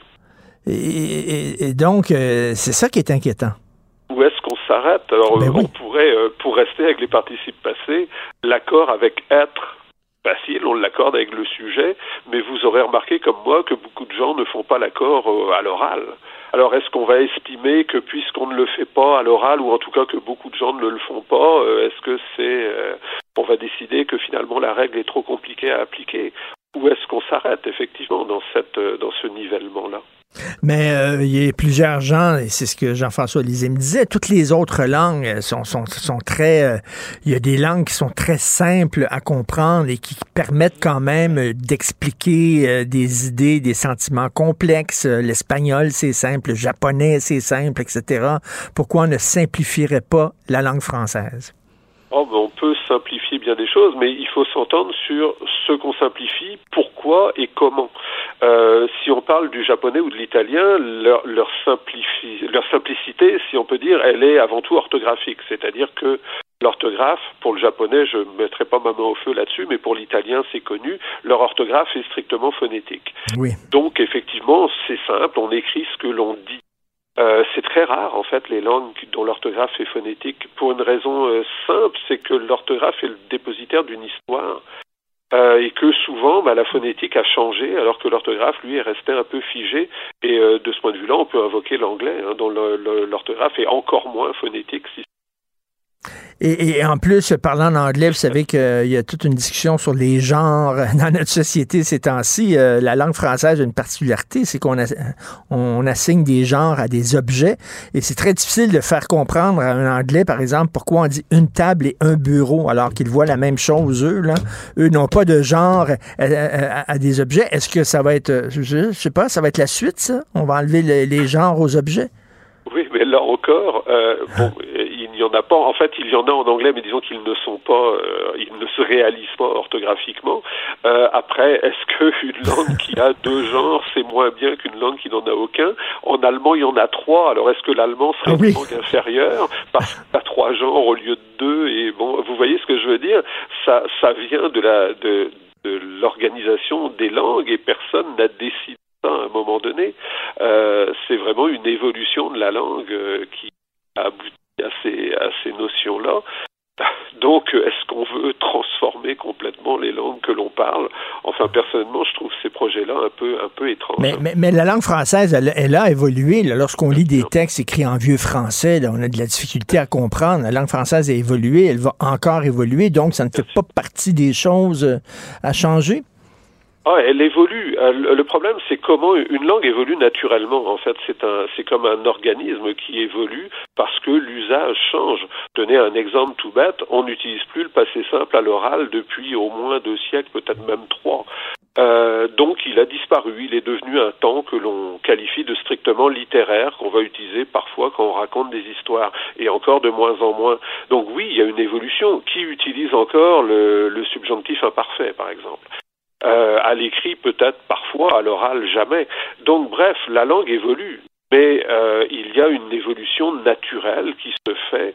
Or, il est bien possible que la règle de l'accord du participe passé finisse un jour par disparaître. Mais je trouve, euh, là encore, regrettable qu'on veuille imposer d'en haut, si je puis dire, c'est-à-dire que ce soit l'instance de de gouvernement de la mmh. langue, donc le, par exemple l'Office de la langue française, qui imposerait comme ça des réformes. Alors évidemment, il y a des réformes utiles, on, on en fait de temps en temps, elles sont assez modestes. Beaucoup de gens trouvent qu'elles sont trop mmh. modestes. On fait des réformes de l'orthographe régulièrement. Et là, il y a des gens qui disent oui, mais on, passe notre temps euh, sur les règles, à essayer de faire comprendre les règles, et pendant ce temps-là, on ne s'intéresse pas à ce que les gens disent vraiment avec la langue. Est-ce que c'est est-ce que c'est pas un peu réducteur de réduire la langue qu'à un, outil de communication?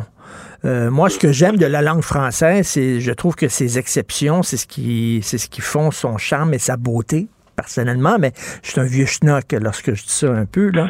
Euh, donc, est-ce qu'on est qu'on devrait réduire sa langue seulement à la fonction de communiquer, donc le plus simple possible?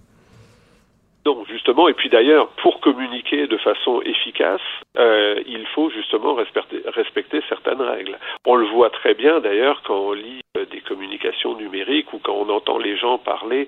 Parfois, euh, à l'oral, on peut toujours s'expliquer, mais à l'écrit, parfois, euh, des textes sont difficiles à comprendre tellement ils sont mal écrits et tellement justement ils ne respectent pas les normes euh, grammaticales, syntaxiques, etc. Donc c'est un peu un faux débat dans le sens où la, grammaire, la syntaxe, les règles qui existent vont simplifier la compréhension et non pas la compliquer, contrairement à, Autrement dit, on ne peut pas opposer communication et apprentissage, par exemple, de la grammaire. Euh, ça va de pair.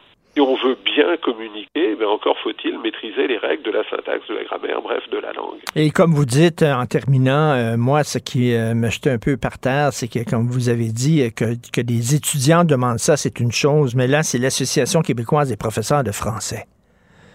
Tout à fait. C'est décourageant. On aimerait que cette association défende plutôt la langue que de la, de la dénigrer en la trouvant trop complexe, etc. Bon, enfin, là, il ne s'agit pas de la langue, mais de l'orthographe, ceci. Oui, vous savez, moi, quand j'étais euh, jeune à l'école, euh, c'était la, la c'était la mode, c'était l'oral. Hein, on disait que les Québécois ne s'exprimaient pas assez, étaient, étaient timides, etc. On leur donnait pas suffisamment la parole, donc il suffisait que j'aille devant la classe et que je parle, même si je parlais tout croche avec des mots tout croche. L'important est que je parle et j'avais des bonnes notes si on parlait. C'était, on mettait, on mettait l'accent là-dessus, pas vraiment sur la forme, mais le contenu. Or, les deux sont importants. Tout à fait. Et il faudrait trouver un équilibre, justement, entre les deux. Tout à fait. Votre texte a été publié dans le Devoir et je le rappelle, les gens doivent euh, acheter, acheter une fois la revue Argument. Vous allez trouver au moins un ou deux textes qui vont vraiment euh, vous intéresser. Merci beaucoup, M. Patrick Moreau, rédacteur en chef de la revue Argument. Bonne journée. Et merci pour vos bons mots. merci, merci te rappellerai que 1,3 milliard, 44 milliards de dollars. C'est beaucoup, beaucoup d'argent. À partir de cet événement-là, il y a eu un point de bascule. Un directeur de la section argent, pas comme les autres. Yves Daou. Alors, est-ce que c'est la fin de l'inflation? J'ai lu euh, ça, là. Ben, ben, en fait, l'idée, euh, Richard, c'est que euh, je, te reviens sur le fait que l'inflation, là, c'est de, de mois en mois, mais la réalité, c'est que c'est toujours le même principe, c'est l'inflation alimentaire. Hmm. qui pose des problèmes. De façon générale, l'inflation baisse, mais là, l'inflation alimentaire là, est à 9,7% Puis la hausse des prix des aliments, là, c'est toujours encore en épicerie l'enjeu. Et quand tu ajoutes les restaurants, plus 7,1% euh, ben là, tu te retrouves avec une inflation alimentaire qui est autour de 9,7. Et donc, euh, la réalité, c'est que tu regardes les produits euh, laitiers ont augmenté de 1,1% au mois de, mars, euh, 2, 2 à peu près pour la boulangerie. Mais la réalité, c'est que quand tu accumules tout ça, ça fait en sorte qu'aujourd'hui, on a encore une inflation alimentaire de 9,7. Puis il y a une grosse différence entre la baisse de l'inflation qui a été de 4,3 en, en, mars, puis encore l'alimentation. Tu as toujours un écart qui est presque du double entre l'inflation puis le, les aliments. Et c'est ça qui fait mal encore au panier d'épicerie. Donc, euh, les, les gens sont pas sortis au bout de leur peine là, avec hmm. euh, le panier d'épicerie. Là. Euh, puis, puis là, tu, regardes encore là, des hausses importantes au niveau du céleri, de beaucoup d'éléments. puis évidemment, tu as l'essence. Hein. faut quand même pas l'oublier. L'essence fait partie aussi de l'inflation au-delà de l'aspect alimentaire qui continue à augmenter. donc, je pense qu'il faut vraiment euh, être aux, aguets. Je pense pas qu'on est au bout de. Il y a quand même des signes encourageants, là, de voir quelques, quelques éléments qui, qui, qui, sont en baisse. Mais évidemment, toutes les grandes entreprises, là, les grands, les grandes euh, détaillants, Métro, Lobla, etc., et même Costco, ils ont dit, nous autres, là, je vous le dis, là, on n'a pas fait d'argent, plus de profit à cause de l'inflation. Non, ben, non, non, Ben, je vous le dis, là, je vous le dis. Ben oui, ben oui, ben oui, c'est sûr qu'on croit ça. Euh, la caisse de dépôt, le texte de Sylvain Larocque aujourd'hui, là, c'est, c'est vraiment... Comment ça se fait que tu peux donner des primes et des bonis à des salariés alors que ton rendement a été négatif? Je comprends pas ben ça. ça euh, écoute, il faudrait, faudrait que tu invites euh, Charles Lémon pour lui poser les questions. Parce que, évidemment, ce qui est fascinant, là, c'est que c'est le pire rendement de la caisse depuis 2008. Le bas de laine là, des, Québécois euh, avait fait euh, moins 5,6, alors qu'en 2021, il avait fait 13% donc on a un rendement négatif. Mais ils ont quand même décidé de verser pour 200 millions en bonus à ses salariés. Euh, 1573 personnes ont eu des bonus. Il en demeure pas moins qu'il faut quand même donner euh, l'information juste, là, c'est que le, le, fait qu'il y a plus de 200 millions, c'est une augmentation d'à peu près euh, de plusieurs pourcentages, mais la réalité, c'est qu'il y a eu plus de monde euh, actuellement à l'emploi de la caisse, donc ça fait augmenter les bonnies, mais il en demeure pas moins que quand tu as une année qui hmm. va pas bien, pourquoi tu donnes des bonnies ben oui. à tous tes employés, puis les dirigeants, eux autres, ont le droit à 10 millions 11 millions à peu près de bonnies, alors que effectivement, ils ont un rendement négatif. Tu sais, prime à la performance, les gens comprendraient. Là, tu performes bien, on te donne un boni, mais quelle est, quelle, est l'idée derrière je te donne un boni, quoi qu'il arrive, même si tu performes mal? Je comprends, je comprends pas. Ben, écoute, euh, ça, c'est des bonnes questions qu'on a à poser à mm. Charlemagne. Puis je te rappellerai quand même qu'il y a eu d'autres euh, investisseurs institutionnels canadiens hein, qu'eux autres ont le régime, par exemple, des, euh, de retraite des enseignants, des euh, employés municipaux de l'Ontario, ils ont enregistré des rendements positifs en 2022. Euh, je te rappellerai aussi que Michel Gérard avait écrit que si tu avais mis tout ton argent dans l'indice 30 du Québec, tu aurais eu des rendements encore meilleurs.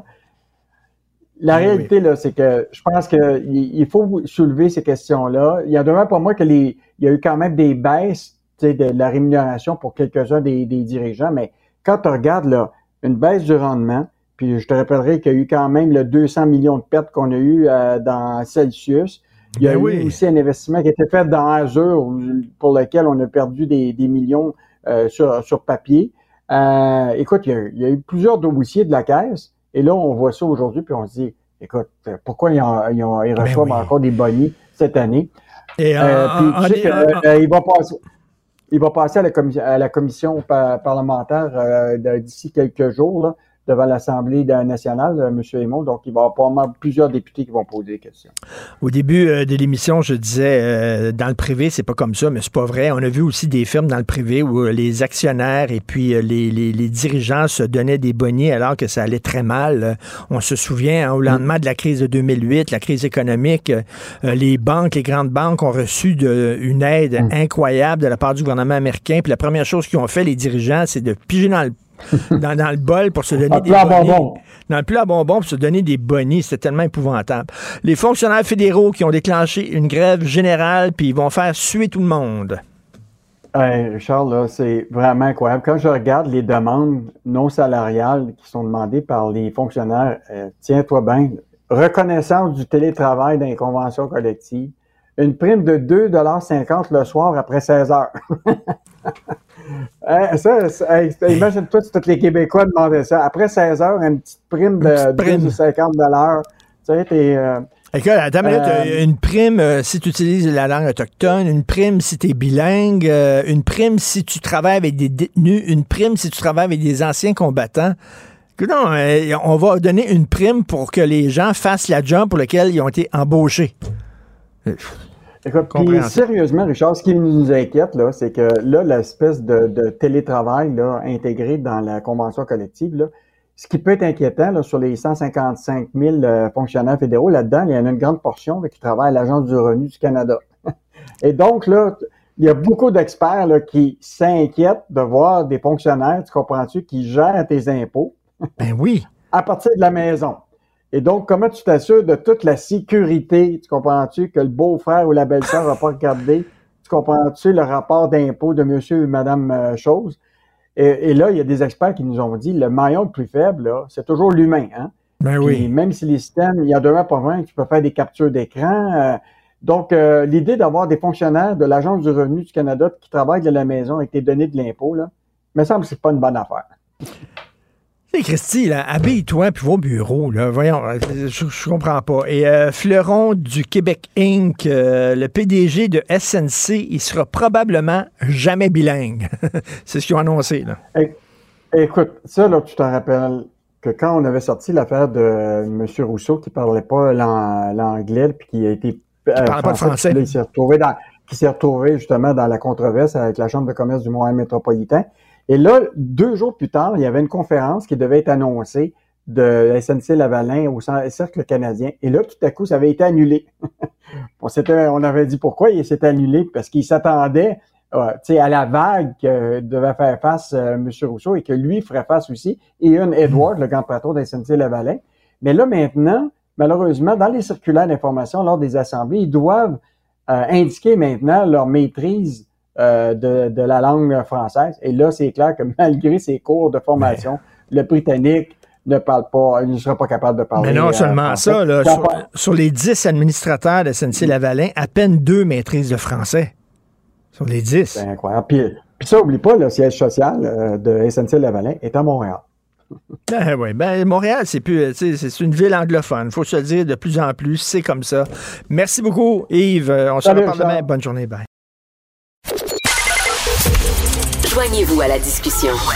Appelez ou textez le 187 Cube Radio 1877 827 2346. Alors, vous le savez, 155 000 fonctionnaires fédéraux ont déclaré une grève générale illimitée. Nous allons en parler avec Marc Brière, président national du syndicat des employés de l'impôt. Bonjour, Monsieur Brière. Bonjour, M. Martineau. Alors, euh, bien sûr, euh, c'est la euh, fin de la saison des impôts. Il y a des gens qui attendent hein, vraiment désespérément même leur retour d'impôts. Peut-être que le gouvernement leur doit, leur doit de l'argent. Alors là, vous le dites, là, ils peuvent avoir des perturbations. Effectivement, ça fait un an et demi pratiquement qu'on essaie de négocier avec le gouvernement et l'agence du revenu. Et ils ne montrent aucun sérieux, à mon avis à la table de négociation. Ça a traîné et on les a avisés que ça traînait à un moment donné que ça casserait quelque part. Et là, on est rendu là.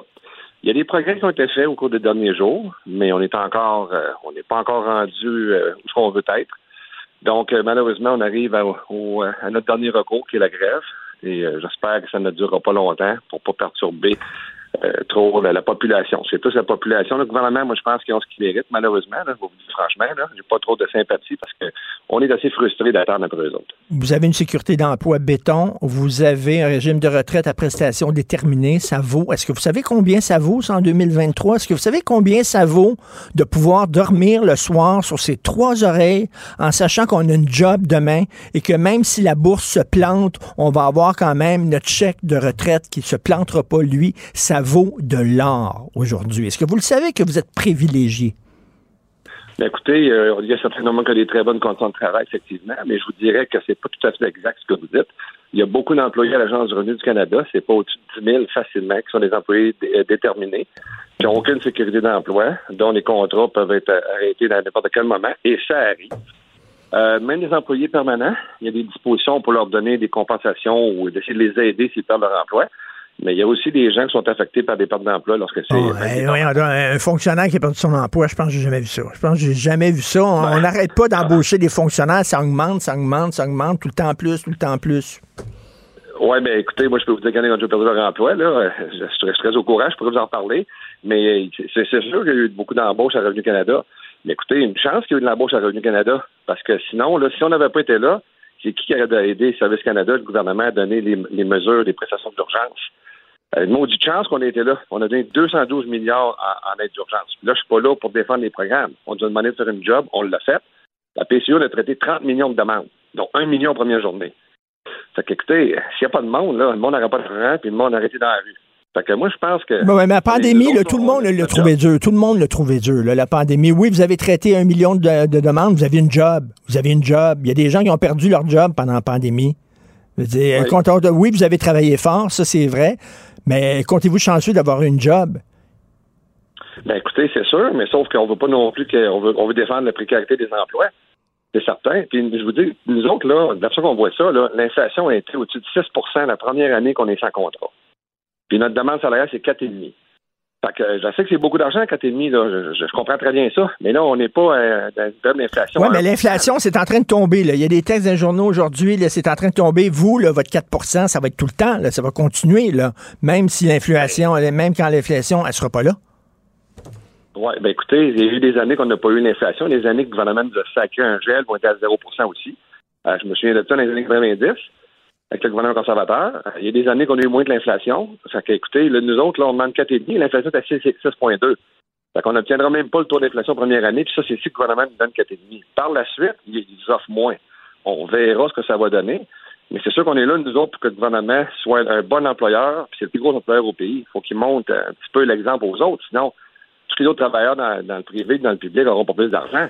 Mais, fédéral fait. Monsieur, monsieur, monsieur, Brière, on sait comment ça fonctionne une grève. Il faut foutre le bordel le plus possible pour faire pression auprès du gouvernement. Fait que là, vous, vous tenez nos, nos chenolles dans vos mains puis vous serrez. C'est ça, là vous serrez, puis les gens vont attendre leur, retour d'impôt. Ils l'auront pas, alors que des fois, euh, ils ont de la misère, ils ont besoin de ce retour d'impôt-là. Puis là, vous, vous allez dire non, on vous sert les gosses parce que nous autres, nous autres, on pense à nous. Bonjour la solidarité. Bonjour ben, la solidarité. Monsieur Martineau, je vous dirais euh, très respectueusement là, que depuis le mois de décembre que j'arrête pas de dire à tout le monde de faire le rapport d'impôt de bonheur cette année, parce qu'il peut y avoir des perturbations, parce que l'employeur ne nous répondait à aucune autre demande. De nos demandes, il ne même pas.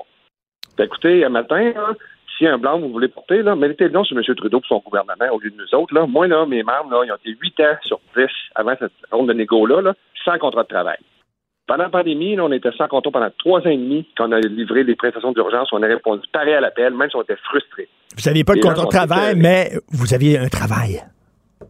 Et vous avez une sécurité d'emploi. OK, fait que ça, c'est un crime d'avoir une sécurité d'emploi un travail? C'est pas un crime, mais sauf que c'est pas un crime, mais c'est pas un crime, mais quand tu quand as ça, là, tu te plains pas.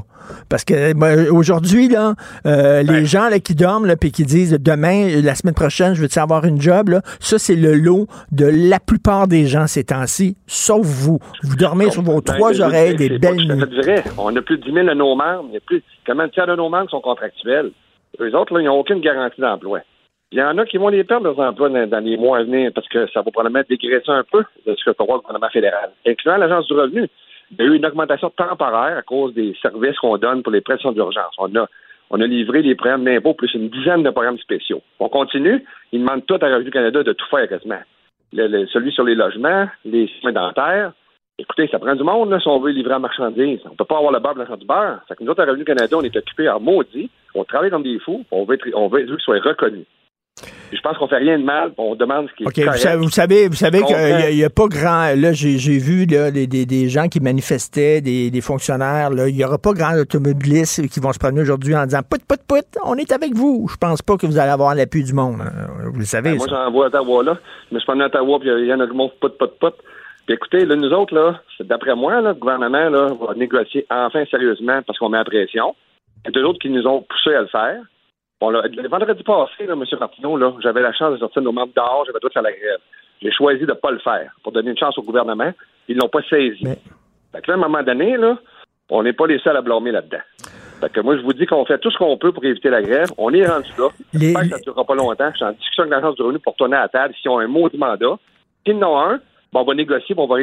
Les gens qui attendent, les gens qui attendent un retour d'impôt du gouvernement, c'est souvent des gens à revenus modestes, hein, parce que quand on gagne beaucoup d'argent, on doit de l'impôt au gouvernement. Alors ceux qui attendent de l'impôt du gouvernement, c'est des gens plus à revenus modestes. Vous, vous leur dites aujourd'hui, on s'en calisse. Vous attendrez le plus. Nous autres, on va, nous autres, on va passer avant vous autres. Là. On va passer avant vous autres à cafétéria. On va remplir notre, euh, notre euh, plateau. Puis après ça, ça sera vous autres. Ben écoutez, moi, c'est pas ça que, je pense. En passant, les gens les plus vulnérables, là, on, est, on assure les services essentiels pour les crédits TPS, pour les prestations fiscales pour enfants. On a fait le, le, programme sur le logement, on a le programme sur les soins dentaires. Tout ce qui est essentiel, on le fait. Puis on a des employés qui répondent aux, lignes, mais au lieu d'en avoir 8 000, il va en avoir 3 400 Puis ça, c'est rien qu'une journée aujourd'hui. Là. Fait qu'on n'est pas rendu, là, comme si faisait une semaine qu'on est en grève. Si on est, encore en grève dans une semaine, puis il y a un impact sur la population à tour de bras, là, vous me rappellerez, puis on en reparlera. Ah. Entre-temps, là, ça vient de commencer à matin. Peux-tu commencer puis voir ce qui va arriver au table de négociation aujourd'hui? OK. On pourra se reparler la semaine prochaine. Ça me fait toujours plaisir. Merci, M. Marc Brière, président national du syndicat des employés de l'impôt. Merci. Richard Martineau. Les commentaires haineux prennent certains animateurs. Martineau s'en régale. Hum, hum, hum.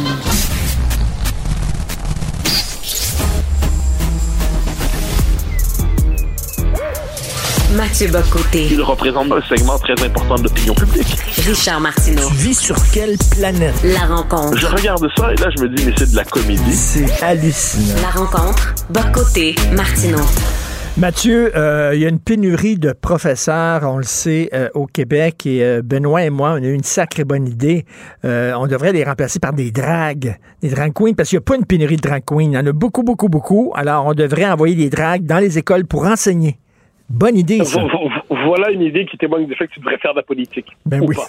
Mais, mais non, non, mais ça le dit, c'est amusant, effectivement, parce que la question des dragues prend une, une drag queen dans les, devant les enfants, faut le rappeler, prend une place exceptionnelle dans la vie publique, alors que c'est pas évidemment le problème premier de notre société. Ça, ça va de soi. Mais ça le devient à partir du moment plusieurs considèrent que si on n'est pas d'accord avec la présence des drag queens dans les écoles ou dans les bibliothèques scolaires ou dans les lieux avec les enfants, on devrait fermer nos gueules, pour reprendre le terme qui est utilisé ces derniers temps. C'est euh, assez intéressant de voir que cette question-là est devenue le nouveau critère pour juger de la moralité inclusive des uns ou des autres. Vous croyez que les drag queens ont leur place dans les bibliothèques scolaires avec les enfants? Vous êtes ouvert. Vous ne le croyez pas. Vous êtes fermé et vous avez probablement peur. Vous êtes défini par une panique morale importée des États-Unis. Vous devriez vous taire. À la rigueur, on comprendra que vous êtes un peu fermé un peu retardataire, mais le jour où vous aurez évolué, vous devrez nécessairement applaudir cette évolution de la société. Moi, ce qui me frappe dans cette, euh, cette querelle, cette controverse, tout ça, c'est à quel point ce qui pouvait sembler inimaginable il y a quelques mois, quelques années, passe aujourd'hui pour la nouvelle évidence la plus absolue. Et qui veut se maintenir dans l'espace public et conserver sa bonne réputation doit envoyer très rapidement le signal qu'il est d'accord avec cette évolution entre guillemets. Et là, quand on prend la peine de dire non mais on pense pas là, on, se comprenne bien, c'est pas une conspiration pédophile, rien de tout ça, personne parle de ces conneries là.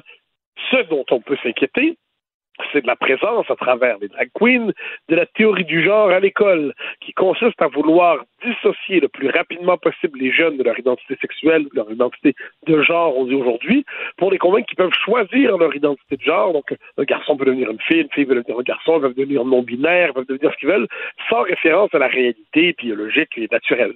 Bon, alors, les drag queens, c'est à ça que ça sert à l'école. Fondamentalement, on le dit.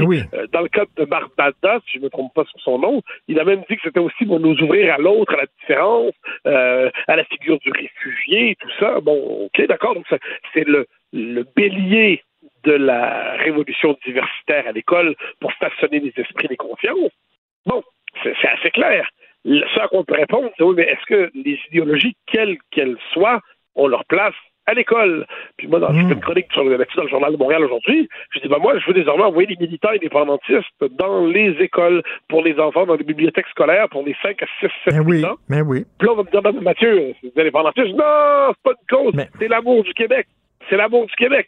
Ouais, Mathieu, c'est l'amour du Québec tour- tour- tourné à l'indépendantiste. Je dis, ah, ah, vous êtes québécophobe.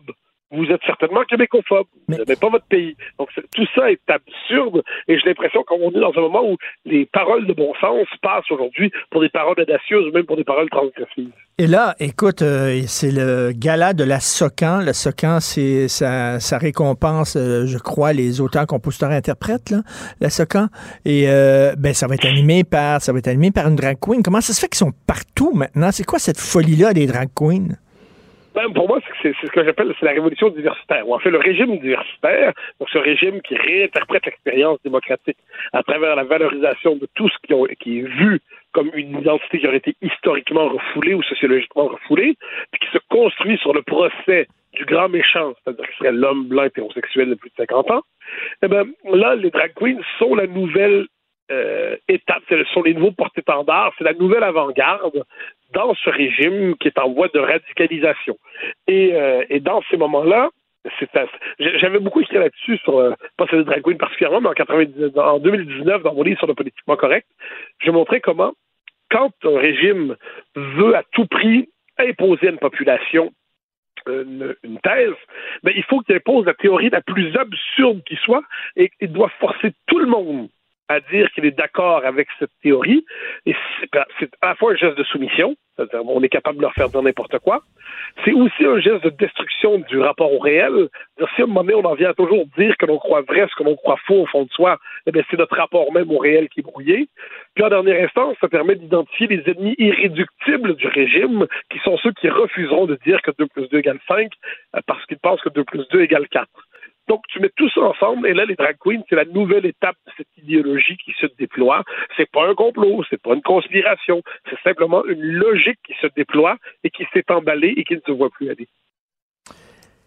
Tu sais que la mouvance rigoriste euh, du- des musulmans euh, pour faire euh, pour euh, faire avancer leur agenda euh, utilise euh, volontairement et je pense que c'est c'est- voulu des jeunes filles voilées maquillées coquettes euh, qui vont dans des talk shows et qui se disent modernes et euh, qui se disent oui, féministes et tout ça. Donc, euh, c'est, tu sais, bon, est-ce qu'on on fait ça avec les drag queens? On, on- on met à l'avant les drag queens pour dire, ben, allez, porter la bonne nouvelle et les gens, ben, vont vous trouver sympathique, vous êtes des, vous êtes drôle, vous êtes des artistes, personne va vous tomber dessus. Non, je crois pas. Je pense qu'il y a une différence de fond, je pense. C'est-à-dire, dans le cas des, euh, de, de l'islamisme, c'est qu'on est devant une mouvance politique organisée euh, qui cherche. euh, il y a un très beau livre là-dessus à lire de Florence Bergeau-Blaclair sur le, le, le frérisme, on appelle ça, donc l'islamisme organisé par des frères musulmans et qui perce un peu partout dans le monde occidental. C'est des stratégies très nettes, dans son cas, de d'infiltration et de pénétration des institutions. Là, j'ai plutôt l'impression qu'on est devant un mouvement, en, je dirais, propre au monde occidental, qui se déploie presque naturellement parce qu'on est pris dans une forme d'ubris de la diversité. On a tellement peur de se faire prendre avoir des réserves devant le slogan La Sainte Prière, la diversité est une richesse, qu'on va applaudir toutes ces manifestations, même quand on se dit qu'il y a quelque chose d'un peu étrange qui se joue là. Parce que je le redis, qu'est-ce qu'une drag queen? C'est un homme déguisé en femme, hypersexualisé, normalement spécialisé dans les grivoiseries et les provocations sexuelles, propre à la culture du cabaret, qui est une culture de la nuit. C'est ça une drag queen. C'est, pas autre chose. C'est pas autre chose. C'est pas quelqu'un qui se déguise en Madame Doubtfire. C'est ce que je viens de décrire. Est-ce que les enfants doivent être dans leur formation psychique, personnelle, personnelle, individuelle, est-ce qu'ils doivent être frappés par des figures hyper sexualisées? Donc déjà, il y a l'idée de l'idée de la hors du genre. Puis ensuite, il y a l'idée, est-ce qu'ils doivent être devant ces figures hypersexualisées? Parce qu'à ce compte-là, euh, euh, pourquoi pas éviter les danseuses euh, à 10 à venir faire des lectures dans les, les- dans les, les bibliothèques pour enfants? Si on doit avoir une figure hypersexualisée pour capter l'imaginaire, et puis la, la danseuse à 10 expliquera que ben, elle aussi est stigmatisée, qu'on n'apprécie pas son métier, qu'on la réduit à quelque chose, qu'on ne re- respecte pas sa liberté de choix. Bon. Donc, euh, à, à ce niveau-là, il y a- il y, a une forme de, de délire qu'on n'est plus capable de nommer de peur d'avoir l'air pauvre. Est-ce qu'on oublie l'enfant là-dedans? Euh, récemment, euh, récemment, au Monde à l'envers, il y avait une discussion sur la grossesse pour autrui. OK? Là, tu avais une femme euh, qui euh, est lesbienne. euh, elle a été enceinte quatre fois, puis euh, bon, elle donne son bébé à, à des gens parce qu'elle dit Moi, j'aime ça être enceinte, mais je veux pas avoir des enfants, je veux plus avoir d'enfants, mais j'aime ça être enceinte. Là, elle parlait de son amour de la grossesse. Mais elle parlait pas de l'enfant. Jamais on parlait. Et la personne qui, qui a reçu l'enfant, qui était un gay célibataire, parlait aussi à quel point lui, c'était un bonheur d'avoir un enfant. Mais ces deux-là, il y a personne qui parlait de l'enfant. Euh, c'est bien beau de dire la diversité, etc., mais comment un enfant se sent lorsqu'on lui dit, un enfant de 5 ans, puis on lui dit, tu peux être un garçon, tu peux être une petite fille. Je m'excuse, mais c'est angoissant pour un enfant d'entendre ce message-là. Mais on dirait qu'on n'entend pas le point de vue des enfants là-dedans. Le- Les enfants sont considérés comme des petites cires qu'on peut modeler comme on le souhaite. C'est, euh, comme une forme de pure, c'est l'idée d'une plasticité identitaire intégrale. On peut en faire ce qu'on veut. Euh, Il n'y aurait pas de nature. Il n'y a pas de nature en soi, il n'y a pas de nature masculine, il n'y a pas de nature féminine. Euh, Il n'y a pas de prédisposition euh, psychologique chez les uns et les autres. On en fera ce qu'on voudra. C'est comme une forme de rousseauisme caricatural et radicalisé. Donc, quand on voit ça, sérieusement, on dit l'enfant est secondaire.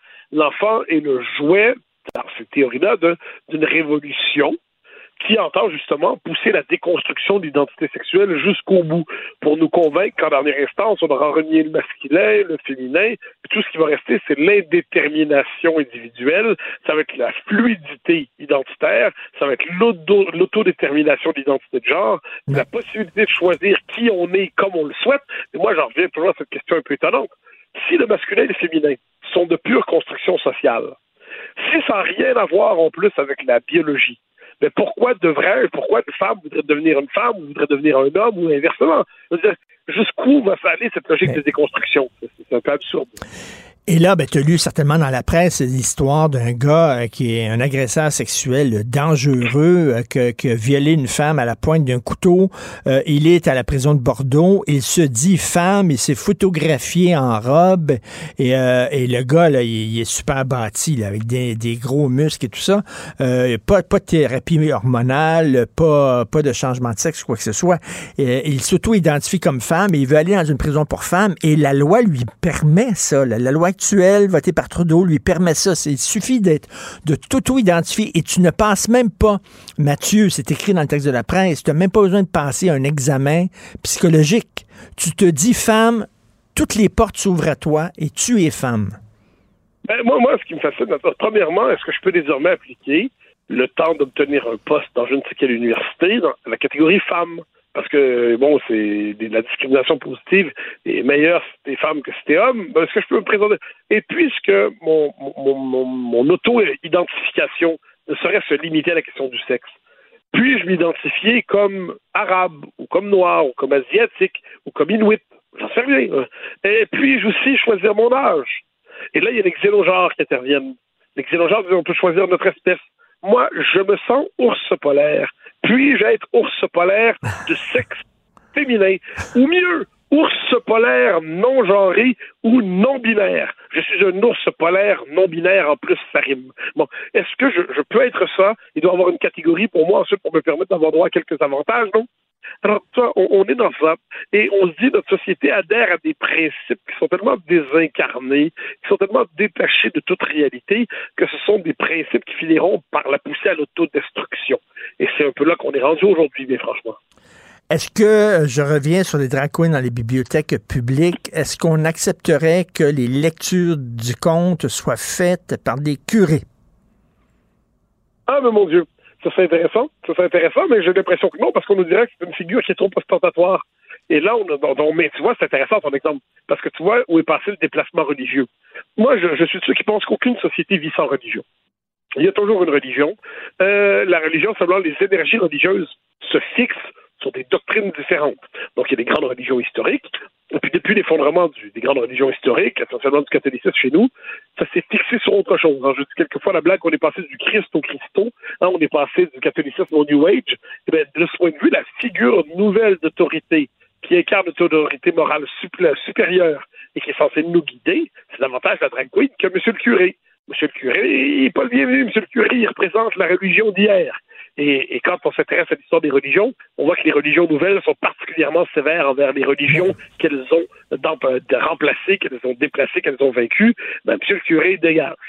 Ben moi, moi, si t'es si es contre le fait euh, qu'on impose toutes sortes d'idéologies aux enfants en disant c'est de la cire molle, puis on peut bon, euh, on devrait aussi protéger les enfants de la religion en bas âge aussi là, en disant écoute, il, devait, tu sais pourquoi imposer ta religion à, tes enfants? Alors, on veut les protéger du catholicisme, parce que c'est la religion de l'Occident majoritaire dominant dans cette forme québécoise. Mais quand c'est la religion exotique ou étrangère ou nouvelle, ou de la diversité ou minoritaire, là, on n'a pas le droit parce que ce serait un geste colonial à l'endroit des minorités. Donc, tu vois, il y a toujours une porte de sortie pour s'assurer que l'idéologie diversitaire triomphe. Et on a peur de dire quoi que ce soit parce qu'on a l'air euh, fermé euh, à la diversité sexuelle. Euh. c'est drôle. Parce qu'il y en a plein, tu, comprends, là, ils font des textes, là, puis là, ils font des textes contorsionnés, puis tout ça. on sait très bien, moi, là-dessus, encore une fois, je ne vais pas jouer à la balance, mais le nombre de personnes que je connais qui disent ça trouvent que ça n'a pas de maudit bon sens. Mais ils n'ont pas envie de le dire, parce qu'ils savent qu'ils vont se faire insulter. Ils savent qu'ils vont se faire insulter gravement. Donc, ils préfèrent rien dire, se taire, et euh, dans l'espoir qu'on ne les dérange pas. Euh, c'est, normal. Une, une idéologie euh, autoritaire s'impose comme ça. Elle l'oblige, totalitaire même, l'idéologie, pas la société. Elle oblige chacun, chaque fois, à prêter serment d'allégeance à la forme actuelle de l'idéologie. Et qui ne le fait pas est jugé réactionnaire.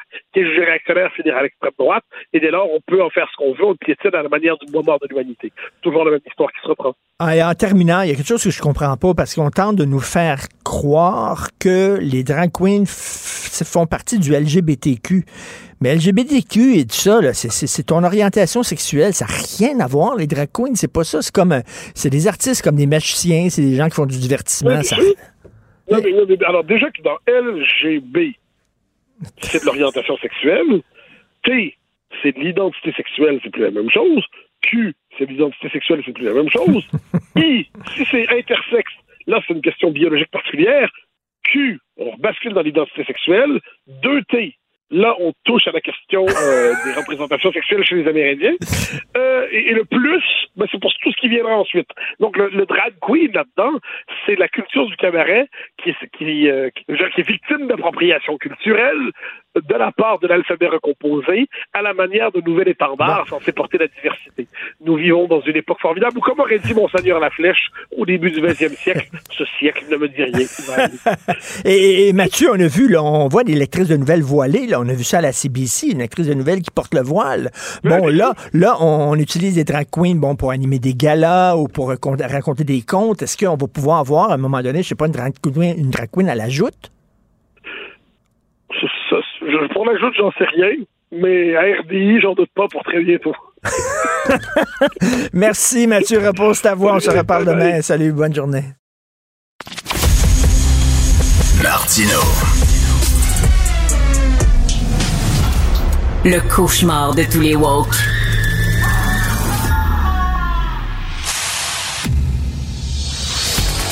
Je passe donc un message C'est les services secrets. à un espion à la retraite Personnel non grata. pour que l'opération se déroule C'est imminent, c'est une question dans d'heure. la plus grande discrétion. Un journaliste pas comme les autres. Normand Lester. Normand, on va parler de ta, de ta chronique, mais avant, avant, on est le 19 avril. Le 19 avril 1993, c'était l'incendie à Waco, 90 morts. Deux ans plus tard, le 19 avril 1995, c'était l'attentat à Oklahoma City, 168 morts.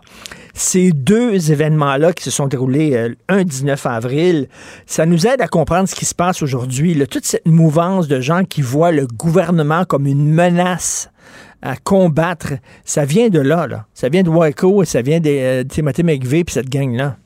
Exactement. Euh, La principale menace terroriste aux États-Unis, là, ce sont pas des, euh, des djihadistes, ce sont pas euh, donc des, des terroristes islamistes, ce sont des terroristes intérieurs, ce sont des Américains, bien sûr, lourdement armés, qui veulent renverser le gouvernement des États-Unis. Ce sont des suprémacistes blancs. Et pense-y, là, il y a des milices qui s'entraînent chaque semaine dans au moins 44 États américains. Parce que, comme tu sais, il n'y a pas de contrôle sur euh, les armes de combat. Et ce qui est préoccupant, c'est qu'il y a beaucoup euh, d'anciens membres des forces armées et même des membres des, des, euh, euh, de la garde nationale de certains États. Ça, c'est un peu comme la réserve, ce qu'on appelle ici la réserve au Canada, qui entraîne ces gens-là étant le but un jour, justement, de prendre les armes contre le gouvernement fédéral américain. Et il y a des gens qui partagent cette idéologie-là, qui sont des, euh, des élus à la Chambre des représentants. Je pense notamment à Marjorie Taylor Greene, qui, euh, euh, qui l'a dit, euh, qu'un jour, il faudrait prendre des armes contre le gouvernement fédéral. Il y a des gens aussi, par exemple, dans l'État du Texas, des, élus qui pensent la même chose. Et puis, hein, le problème, c'est que ben, Donald Trump, bien sûr, a légitimé tout ça euh, lorsque le tu te rappelles du débat euh, euh, des chefs euh, contre Biden lorsqu'il lorsqu'il lorsqu'il a dit justement aux membres de ces milices-là, là, eh bien, tenez-vous prêts mais euh, tenez-vous de côté, mais tenez Mais, mais, mais effecti- effectivement, et Normand, euh, c'est pas pour rien que choisi Waco pour lancer sa campagne présidentielle, Donald Trump, parce que Waco, c'est le symbole justement de, de la, la, la menace représentée par le gouvernement américain. Et, il faut, faut rappeler que Timothy McVeigh avait assisté justement à l'assaut euh, du gouvernement américain contre les Davidiens qui étaient dans leur quartier général à Waco. Lui avait vu ça comme une déclaration de guerre du gouvernement fédéral. Et deux ans après, c'est pas pour rien que fait sauter un immeuble de fonctionnaires à Oklahoma City exactement le même jour, le 19 avril. C'était pour marquer le coup, là. Et puis les branches davidiennes, les Davidiens, c'était une espèce de secte millénariste d'extrême droite, un peu actuellement comme le mouvement euh, trompiste, hein, c'est la même chose. Les, euh, euh, les gens qui sont des partisans de Trump actuellement, ben, ils ont toutes les caractéristiques là, d'une secte de, de fanatiques religieux. Pour eux, c'est une espèce de, de, de, de l'homme, c'est l'homme qui va les mener vers, le, vers le paradis sur terre s'il reprend bien sûr, euh, le pouvoir. Et lui-même dit aussi, parce que là, bien sûr, il y a toutes ces enquêtes qui se poursuivent contre lui et qui vont nécessairement, au moins une, vont mener à de nouvelles accusations criminelles contre Donald Trump. Et il dit depuis euh, euh, depuis qu'il sait qu'il y a ces poursuites-là qui sont engagées contre lui, qu'il dit attention, le jour où vous allez m'arrêter, il va y avoir une réaction violente aux hmm. États-Unis. Puis il y a des sénateurs républicains, notamment Lindsey Graham, qui a dit la même chose aussi. Attention, arrêtez Trump. Eh bien, ça va créer des mouvements de violence parce qu'on le sait et que euh, il y a eu déjà des euh, euh, des, cinglés là qui ont, ont attaqué des bureaux euh, euh, du FBI puis qui ont été assassinés parce que quand Trump avait dit ça, ben eux avaient décidé de prendre leur arme et, puis de s'attaquer au FBI parce que pour Donald Trump et l'extrême droite, donc euh, le, le, FBI, le Pentagone, ce sont des ennemis potentiels. Malheureusement aussi, et ça, le, au Pentagone et dans les forces armées américaines, là, on, on, on, on fait hmm une surveillance extrême parce qu'il y a effectivement des extrémistes qui sont là-dedans et qui sont prêts à se, à, se, à prendre les armes contre les États-Unis. Pensez, regarde, lors des événements du 6 janvier 2021, euh, euh, là, mmh. plusieurs des personnes qui ont été arrêtées, et notamment euh, la femme qui a été tuée lorsqu'elle a tenté de prendre d'assaut la Chambre des représentants, était une, une membre de la garde nationale d'un État. Donc, il y a plusieurs membres des forces armées qui ont, qui ont participé là, à l'assaut contre le Capitole. Il y, a, il y a plusieurs policiers aussi. Hein. Il y a, si je ne me trompe pas, sur les quelques 800 personnes qui ont été arrêtées, là, il y en a, euh, je pense, plus d'une centaine, effectivement, qui, euh, qui étaient dans les forces armées, dans les réserves ou qui, avaient, qui étaient des policiers ou d'ex-policiers. Et ça, c'est aussi extrêmement préoccupant. Bref, une date importante euh, aujourd'hui, 19 avril. Euh, je reviens sur ta chronique. Euh, il y a un, terme en politique, une expression hein, qui dit Politics make to strange bedfellows. C'est-à-dire, des fois, il y a des gens qui s'allient, puis ils n'ont pas grand-chose en commun, ou ils ont déjà été des ennemis jurés, mais soudainement, ils ont un ennemi commun. Donc, les ennemis de mes ennemis sont mes amis. Bref, euh, et Washington alliés contre la Chine. c'est quand même extraordinaire, hein?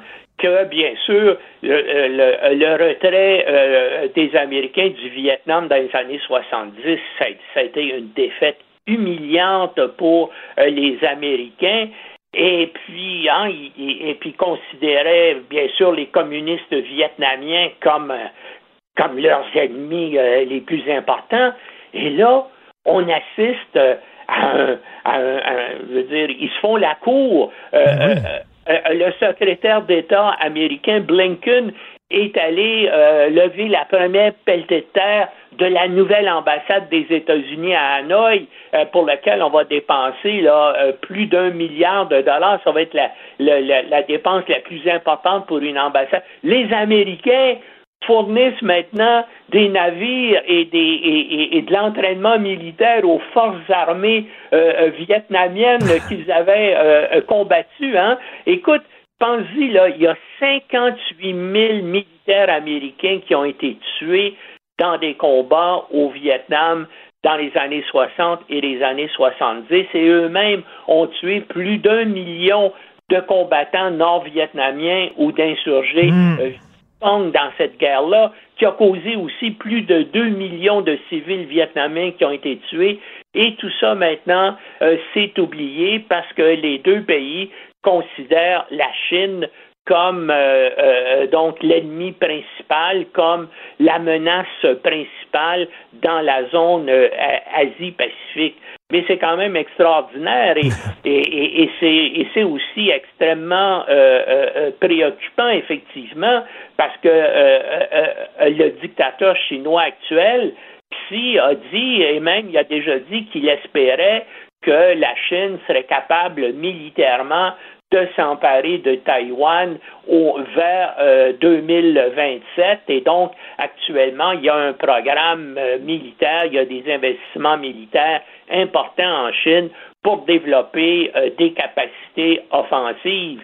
Mais écoute, ça va être bien plus compliqué à la Chine d'envahir Taïwan que ça l'est présentement euh, pour euh, la Russie d'envahir euh, l'Ukraine. Puis on voit qu'avec la Russie, ça n'a pas bien fonctionné parce qu'il y a quand même plus de 100 kilomètres de mer entre la Chine continentale et l'île de Taïwan et les Américains ont des capacités navales extrêmement importantes. Hmm. Les États-Unis se sont engagés à défendre Taïwan. Donc, ça, les Chinois voient que ça va être une opération qui va être extrêmement complexe, mais ils sont encore déterminés là, à reprendre Taïwan comme ils ont repris Hong Kong. Hein. Ils s'étaient engagés lorsque les Anglais se sont tirés de Hong Kong à la fin des années 90. Euh, la Chine s'était engagée de considérer Hong Kong comme une, euh, une entité euh, juridico-administrative relativement indépendante jusque dans les années 2040, eh bien, ils n'ont pas respecté ça. Puis comme tu sais, ben, il y a deux ans, ils ont décidé simplement euh, d'annexer euh, purement et simplement euh, Hong Kong à la Chine. Un texte donc à lire, ta chronique aujourd'hui dans le Journal de Montréal, Hanoï et Washington alliés contre la Chine, les ennemis d'hier qui sont maintenant alliés. Merci beaucoup Normand, bonne semaine. Bonne journée. Merci, salut. Pour une écoute en tout temps, ce commentaire de Normand Lester est maintenant disponible sur l'application Cube ou en ligne au cube.ca. Tout comme sa série, Normand Lester raconte. Découvrez deux saisons d'enquête et d'investigation sur la politique américaine, l'espionnage et le monde interlope. Cube Radio. Martino. L'opinion populaire. L'opinion populaire. Alors, euh, nous discutons avec Elsie Lefebvre, analyste politique chroniqueuse au Journal de Montréal. Vous la connaissez bien. Euh, Elsie, bonjour.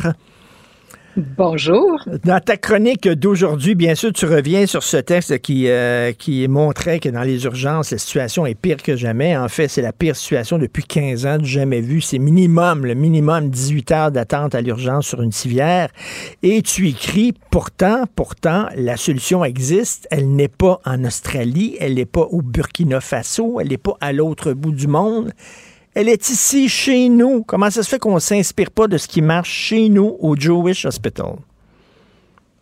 Ben, c'est exactement parce que, bon, comme tout le monde, je suis déjà allée à l'urgence, puis euh, j'ai réalisé, puis je me suis demandé quand je, quand j'y étais allée si c'était juste euh, euh, une anecdote, parce que, bon, je t'explique rapidement, j'étais allée au CHUM avec ma mère, elle était, tu sais, quand tu vas à l'urgence, tu as cinq codes, de P1 à P5. P1, tu es en crise cardiaque, tu vas mourir incessamment. Puis si tu es quand même très urgent, mais bon, pas en train de mourir dans la demi-heure, tu es P2 jusqu'à P5. Donc, disons que P4, P5, tu n'as pas vraiment d'affaires à l'urgence.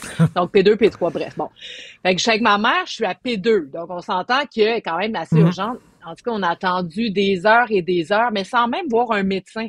Et là, donc je me disais, bon, qu'est-ce qui se passe? Tout ça. Fait que là, je retournais voir l'infirmière. Bon, est-ce que, euh, tu on va passer bientôt? en étant vraiment gentil, en me disant, évidemment, elle peut pas rien me dire, mais bon, tu vas quand même m'informer. Et là, j'apprends qu'au CHUM, il y a deux médecins la nuit.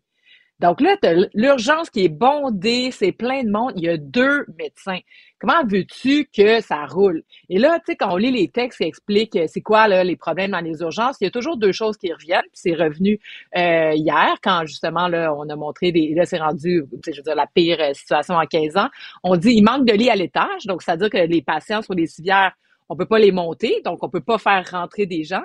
Et l'autre chose, il manque d'infirmières pour ouvrir des lits puis pour faire rouler la patente. Bon, OK, ça, c'est certainement vrai. Je remets pas ça en question.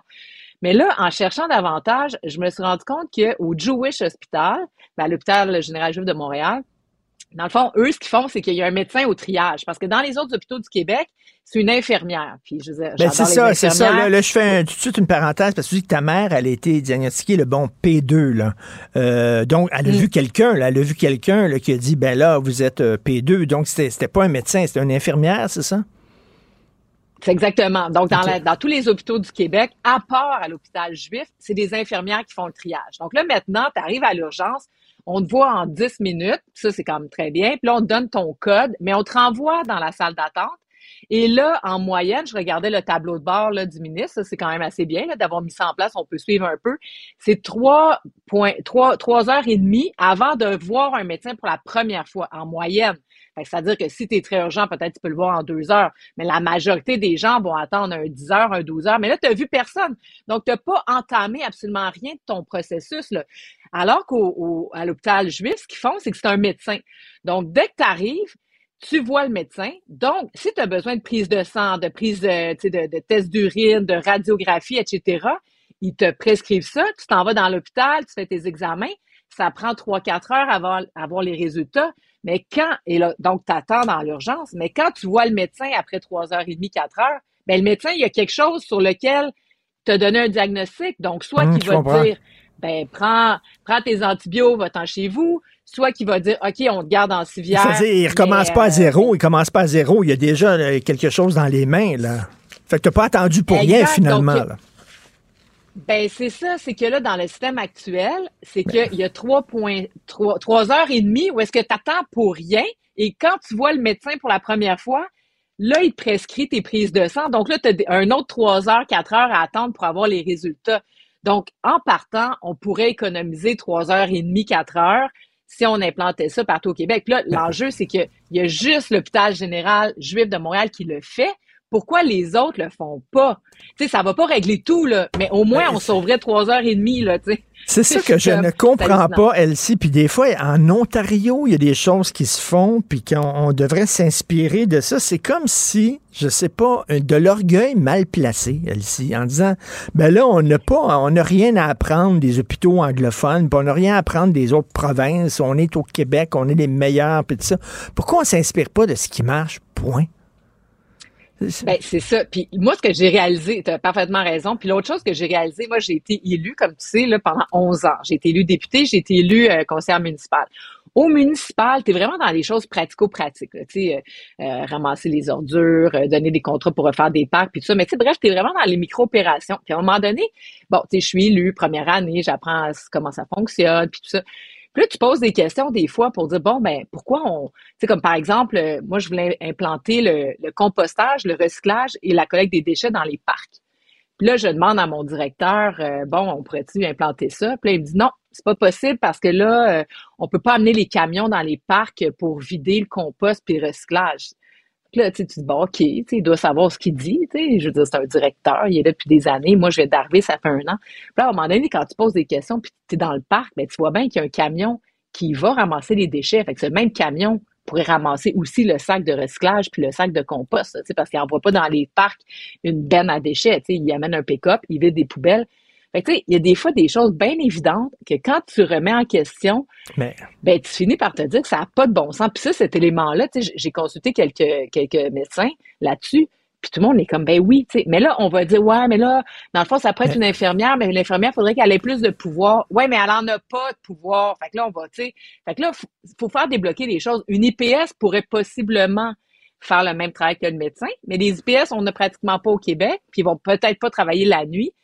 Là, on m'a expliqué que euh, pour les urgences, c'est que la rémunération des médecins, quand ils font la fonction de triage, ça a l'air que c'est pas assez élevé, donc ça intéresse pas les Ouais. gens. En tout cas, si c'est ça, ça n'a pas de sens. Mais tu sais, la, bureau- Bref, la euh, bureaucratie, et je lisais, c'est quoi? C'est Yves Lamontagne, l'ancien euh, président du Collège des médecins, qui a écrit un texte à un moment donné dans le Journal de Montréal, puis euh, il citait Churchill en disant euh, on crée des structures, puis après ça, les structures nous structurent nous. Euh, je sais pas si tu as lu il y a quelques jours de ça, Rima El Khoury dans la presse. Et oui, 19 avril 2023, je dis du bien d'un texte, dit Rima El Khoury. Et oui. Alors, c'est un excellent texte.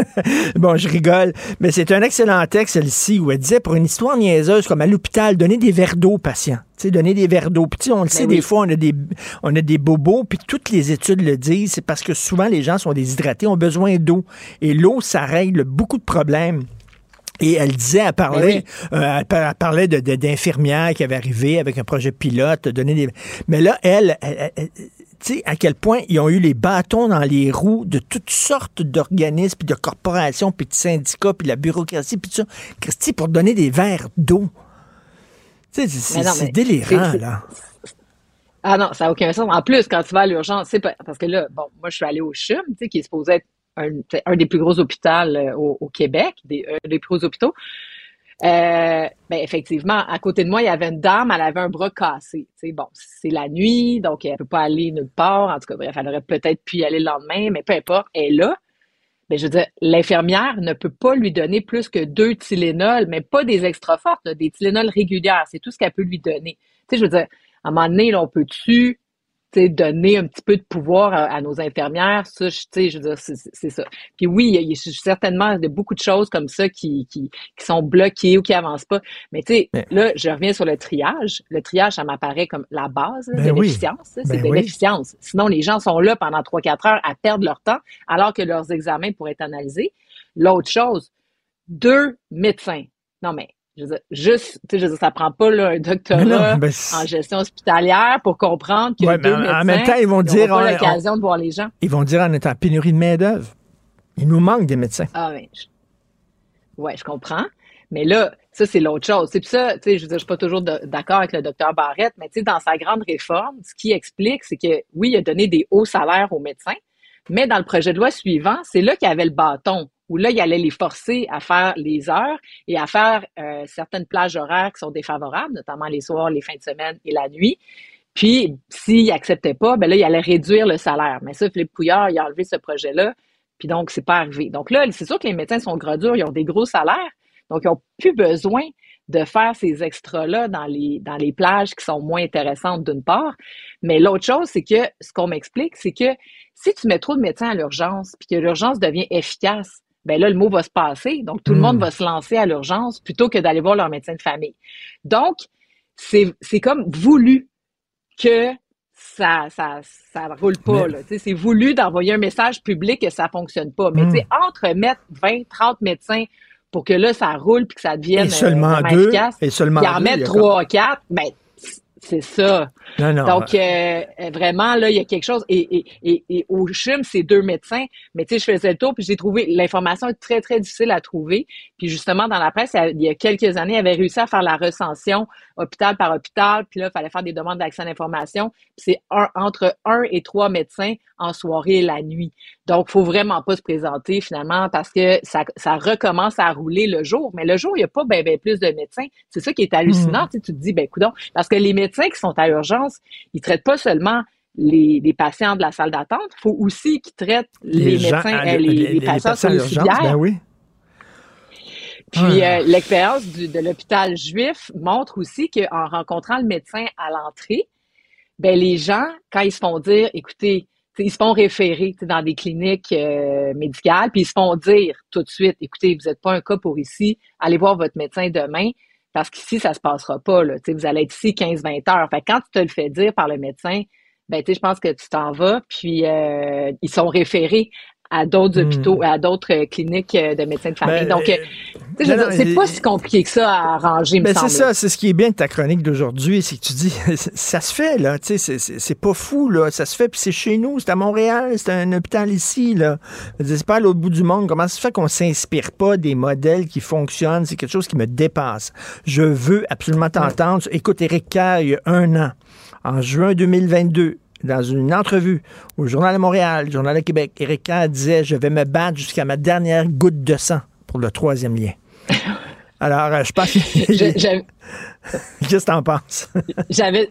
J'avais sorti exactement cette citation-là, la même que toi. C'est incroyable. Puis, euh, bon, Marc Tanguay, chef du Parti libéral, ce matin, à la paire de questions, il lui a dit, tu sais, bon, évidemment, c'est le premier ministre qui répondait, donc Éric Kerr euh, devait être dans ses petits souliers, mais c'est, euh, c'est, je sais pas comment il va sortir de ça.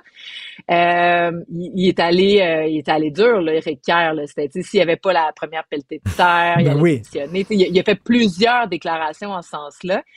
Mais euh, moi, je, je souhaite qu'Éric Kerr trouve une manière de rester à la CAQ parce que si Éric Kerr quitte, on sait très bien qu'il va s'en aller avec Éric Duhem.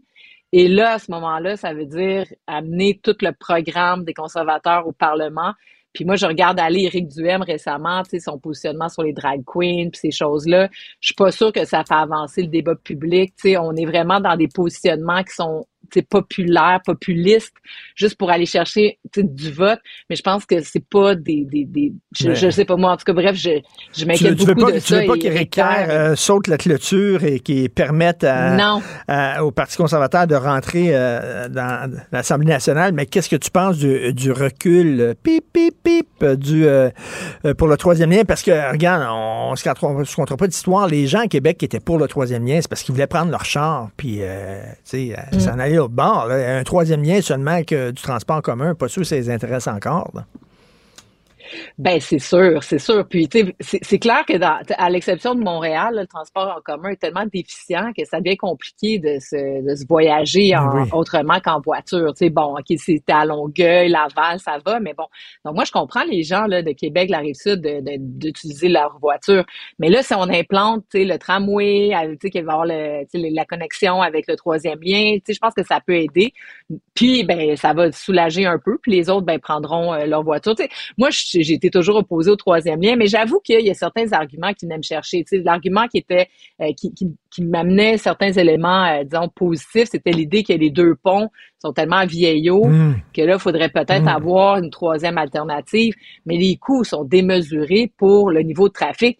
Puis c'est mon, c'est démontré là, que ça génère du, tu sais, de, de l'étalement urbain et donc des nouveaux coûts pour la société. Parce que quand on ouvre des nouveaux, des nouveaux, des nouvelles villes, des nouveaux villages, on amène les acolytes, Mais- les, les transports, etc. Ben là, tu sais, donc faut densifier les, les, les endroits existants. C'est ça qu'il Je faut comprends, faire. mais là, est-ce que le jeu en vaut la chandelle? Parce que, tu sais, ça va coûter quand même cher, un troisième lien, même si c'est pour le transport en commun. Est-ce que ça va être vraiment utilisé? Est-ce que ça va à peine? Ben, moi, je pense que oui. Puis l'autre chose, c'est qu'on va aller chercher le 40% du fédéral là, pour les infrastructures. Donc ça, déjà, on va, on va beaucoup diminuer les, les, les coûts du projet. Puis d'avoir, effectivement, si c'est connecté au tramway, il faut que ça soit connecté au tramway Ben parce oui. que ça n'a pas de sens. Mais l'autre élément qui allait vraiment à l'encontre du troisième lien, ça débouchait au beau milieu de la ville de Québec. Voyons donc, là, tu sais, je sais, une autoroute qui débouche au beau milieu d'un quartier. C'est comme t'es au milieu, tu sais, t'habites dans Villeray, puis là, à côté du marché Jean Talon, là, tu sais, ça, ça, il y avait beaucoup d'éléments, mais pour la CAQ, là, hey, je pense à Bernard Drainville, Geneviève Guilbeault, euh, je veux dire, ils ont défendu ce projet-là Hey. contre vents et marées. C'est vrai, Bernard Drainville, CAQ, Bernard Drainville qui ah. disait à la limite, on s'en fout des de l'émission des gaz à effet de serre. Là. Et, ont- Exactement. Non, non, c'est ça. Donc, euh, c'est, non, c'est politiquement, c'est un gros morceau parce que moi, je, je tu sais, François Legault, c'est pas la première fois qu'il recule, là, il a recu- recu- voyons, pardon, re- reculé sur la réforme du mode de scrutin, notamment. Il a reculé sur différentes choses, puis tu sais, il en parle souvent d'être à l'écoute de la population. Mais là-dessus, je veux dire, il a fait sa première élection là-dessus. Il a fait sa dernière élection, ça fait quand même bien juste six mois. Ben L'autre oui. chose, quand il dit, moi, j'ai euh, j'ai attendu de voir les nouveaux chiffres là, pour les déplacements. euh, puis là, on voit que les gens restent en télétravail. Moi, par contre, là-dessus, j'adhère pas parce que on peut pas baser notre- nos projections de déplacement en fonction d'un événement ponctuel Ben oui. qui était la pandémie. Puis Ben on, oui. on en vit les répercussions. Parce que si on utilise ce- cet argument-là, on pourrait dire ah ben là, plus besoin d'agrandir de, de REM, plus besoin de métro, plus besoin de ci, puis de non. Il faut créer des, Ben oui. des, des, des solutions de transport collectif, puis les gens vont les utiliser. Donc, il faut faire attention un peu à cet argument-là. Ceci dit, Ben, euh, une autoroute pour si peu de personnes, pas sûr.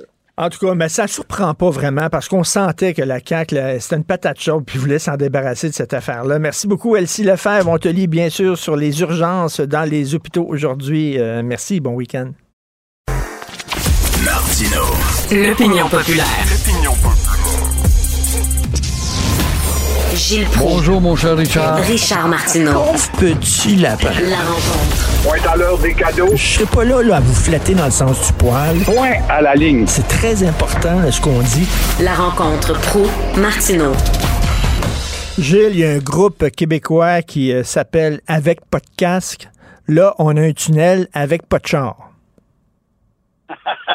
oui, et vois-tu comment est-ce que c'est que les turpitudes politiques, quand, euh, si, dès le départ, il y a cinq ans, notre gouvernement nationaliste, la CAC, avait annoncé qu'il y aurait un tunnel de Lévis à Québec, mais il n'y aura pas d'automobile. Mais là, tu aurais vu la même maudite opposition trouver un autre angle pour chialer, de crier Ah, c'est injuste pour ces millions d'automobilistes qui partent de Lévis. Ils vont congestionner maintenant euh, le pont La Porte plus que jamais. Alors voilà le bon petit euh, euh, parti de M. Gabriel Nadeau. Ça, lui, ce matin, il dit enfin une victoire citoyenne.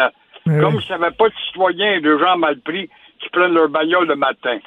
La CAQ, un parti euh, qui euh, oublie ce qu'il a dit, euh, avait bel et bien parlé d'un tunnel à deux reprises avec des bagnoles. Alors, cette décision ce matin, c'est le McMac, on va avoir des détails cet après-midi, cette décision risque de faire perdre des plumes à la CAQ où le maire de Lévis est un ardent défenseur de l'automobile parce qu'il sait des congestions qui partent de là avant d'aller à Québec. Ça, c'est bon pour Éric Duhem, ça, dans cette région-là. Éric Duhem qui avait une solution alternative qu'on n'a pas retenue parce qu'on ne l'aime pas, puis on dit, bon, c'est hmm. marginal. Et c'était un pont moderne bas qui touchait à la pointe de l'île d'Orléans. C'est évident, c'était une alternative qui coûtait beaucoup moins cher. Et on verra. Mais euh, il recule beaucoup, le gouvernement euh, de Legault. Hein? C'est pas la première fois qu'il recule. Ben non, ben non, c'est un gouvernement de volte-face. On le voit avec, euh, justement, je te disais ce matin, et tu reprenais A, B, C, D jusqu'à Z, tous les éléments où ce parti-là ben a reculé l'affirmation nationale, la langue française. Ah oui, donc, ça contredit, c'est pas grave. Ottawa, t'es mieux de nous donner. Ottawa nous donne pas. Bah, c'est pas grave, on va avaler du suçon de mmh, compensation. Mmh, mmh. Alors, c'est un parti nationaliste qui est au pouvoir et qui devrait voir justement les fleurons québécois tels SNC Lavalin, où le français ne progresse pas et euh, on s'en fout comme l'an 40 et euh, les grands patrons euh, dont M. Edward se sent incapable d'apprendre la langue de la tribu. Alors, je ben oui, ça, euh, le monsieur Edward, c'est le grand patron de SNC Lavalin. Euh, SNC Lavalin, avant, c'était une des fiertés du Québec. C'était notre fleuron. Alors, c'est le grand patron de SNC Lavalin. Puis, on a dit, là, on a été transparent en disant, regardez, là, il fera pas de progrès en français. Là. Il apprendra pas le français, ce gars-là. mais on a quand même un gouvernement nationaliste. Alors, tu vois, SNC euh, Lavalin, par contre, nous annonce ce matin que huit de ses dix administrateurs ne parlent pas le français. Ben oui. Il y a un fleuron québécois dont le siège social est en principe à Montréal, mais tous décident à Toronto. Alors, nous sommes des nationalistes, c'est pas grave. Va chez Air Canada. On s'en fout comme l'an 40 parce qu'on sait qu'on va continuer à monter à bord des avions surtout pour aller en Floride, c'est important, ma Floride, l'hiver. Alors, nous sommes des nationalistes quand même. Et euh, chez la gouverneure générale, euh, qui euh, aime les grands hôtels qui coûtent très cher, elle n'a pas le temps d'apprendre cette langue-là d'une tribu. Alors, encore une fois, chez Nick Suzuki, qui là est en congé, mais il n'a pas le temps, faut qu'il joue au golf, il devait apprendre les deux langues sur la patinoire avec son C sur son chandail. On s'en fout nous sommes des nationalistes, va te dire le gouvernement. Le quartier général de SNC-Lavalin est à Montréal. Imaginez-vous une entreprise, son quartier général est à Toronto, puis le boss ne parle pas anglais. Jamais ça sera accepté. Jamais. Il y a beaucoup, il y a beaucoup d'activités quand même qui se font au bureau de Toronto. Ça, c'est un peu comme Bel Canada, euh, à l'île des Sœurs, où on a le quartier général, le siège social, mais euh, toutes les bâtisses sont à moitié pleines ou à moitié vides quand on sait que ça se décide justement dans le centre du pays à Toronto. Gilles, parmi les demandes des euh, fonctionnaires fédéraux, euh, ils veulent le télétravail. Tu sais, Gilles, le matin, t'habiller, puis aller au bureau, oh, c'est tellement dur. On devrait leur donner une prime, tiens, pour qu'ils s'habillent, puis qu'ils aillent au bureau. Oui, pourquoi pas, pourquoi pas? Justement, il faut acheter la paix. Ben, oui. dépend des contribuables. On est capable et euh, en même temps, on découvre que dans le cas euh, du pont La Porte maintenant, là, c'est des chiffres temporaires. Oui, mais ça a baissé. On prend moins l'auto pour aller à Québec grâce à la télétravail. Mais euh, je pense pas que le maire de Lévis soit d'accord avec cette conception-là. Ben non, et au lieu d'aller en mou au travail, euh, il y a mieux rester en mou chez eux. Et vous voulez parler ben, de Catherine Fournier qui montre que justement le système, c'est pas un système parfait, notre système de justice, mais il fonctionne. Si on porte plainte, il fonctionne. Oui, on la félicite. C'est un beau courage de la part de Catherine Fournier, euh, victime d'agression sexuelle. Et euh, on lui dit, vous êtes euh, un phare dans la nuit. Mais le phare ne crée pas un effet d'entraînement d'après les statistiques. Et ce matin, on souhaite un effet d'entraînement, mais l'effet ne vient pas vite. Et à ce sujet, je ne comprends pas, par exemple, ce qui maintient une vedette de nos pages à nous au journal. Il y a là deux étés, elle avait parlé euh, dans le journal du cauchemar et euh, sans dénoncer évidemment la personne, parce qu'elle était une personne hautement respectée. On n'est pas allé plus loin, nos journalistes fouilleurs n'ont pas cherché à aller plus loin. Alors, comme on voit, il y a encore chemin, il y a énormément de chemin à parcourir quant à l'entraînement de ces femmes qui subissent des, des assauts sexuels, des insultes et de la maltraitance à dénoncer. Mais quand on porte plainte, euh, ça, ça fonctionne. Luc Merville est en prison, André Boitelaire, Michel Venn du Devoir, Harold Lebel, Edgar Fruitier. Bon, euh, ça fonctionne lorsqu'on porte plainte. Merci beaucoup, Gilles. On se reparle demain. Merci. À demain. Au revoir. Merci à toute l'équipe qui m'entoure et qui m'appuie. Alors, Florence Lamoureux à la recherche, Jean-François Roy à la réalisation, à la régie. C'est Benoît qui prend la relève. Nous, on se reparle demain à 8h30. Passez une excellente journée. Cube Radio.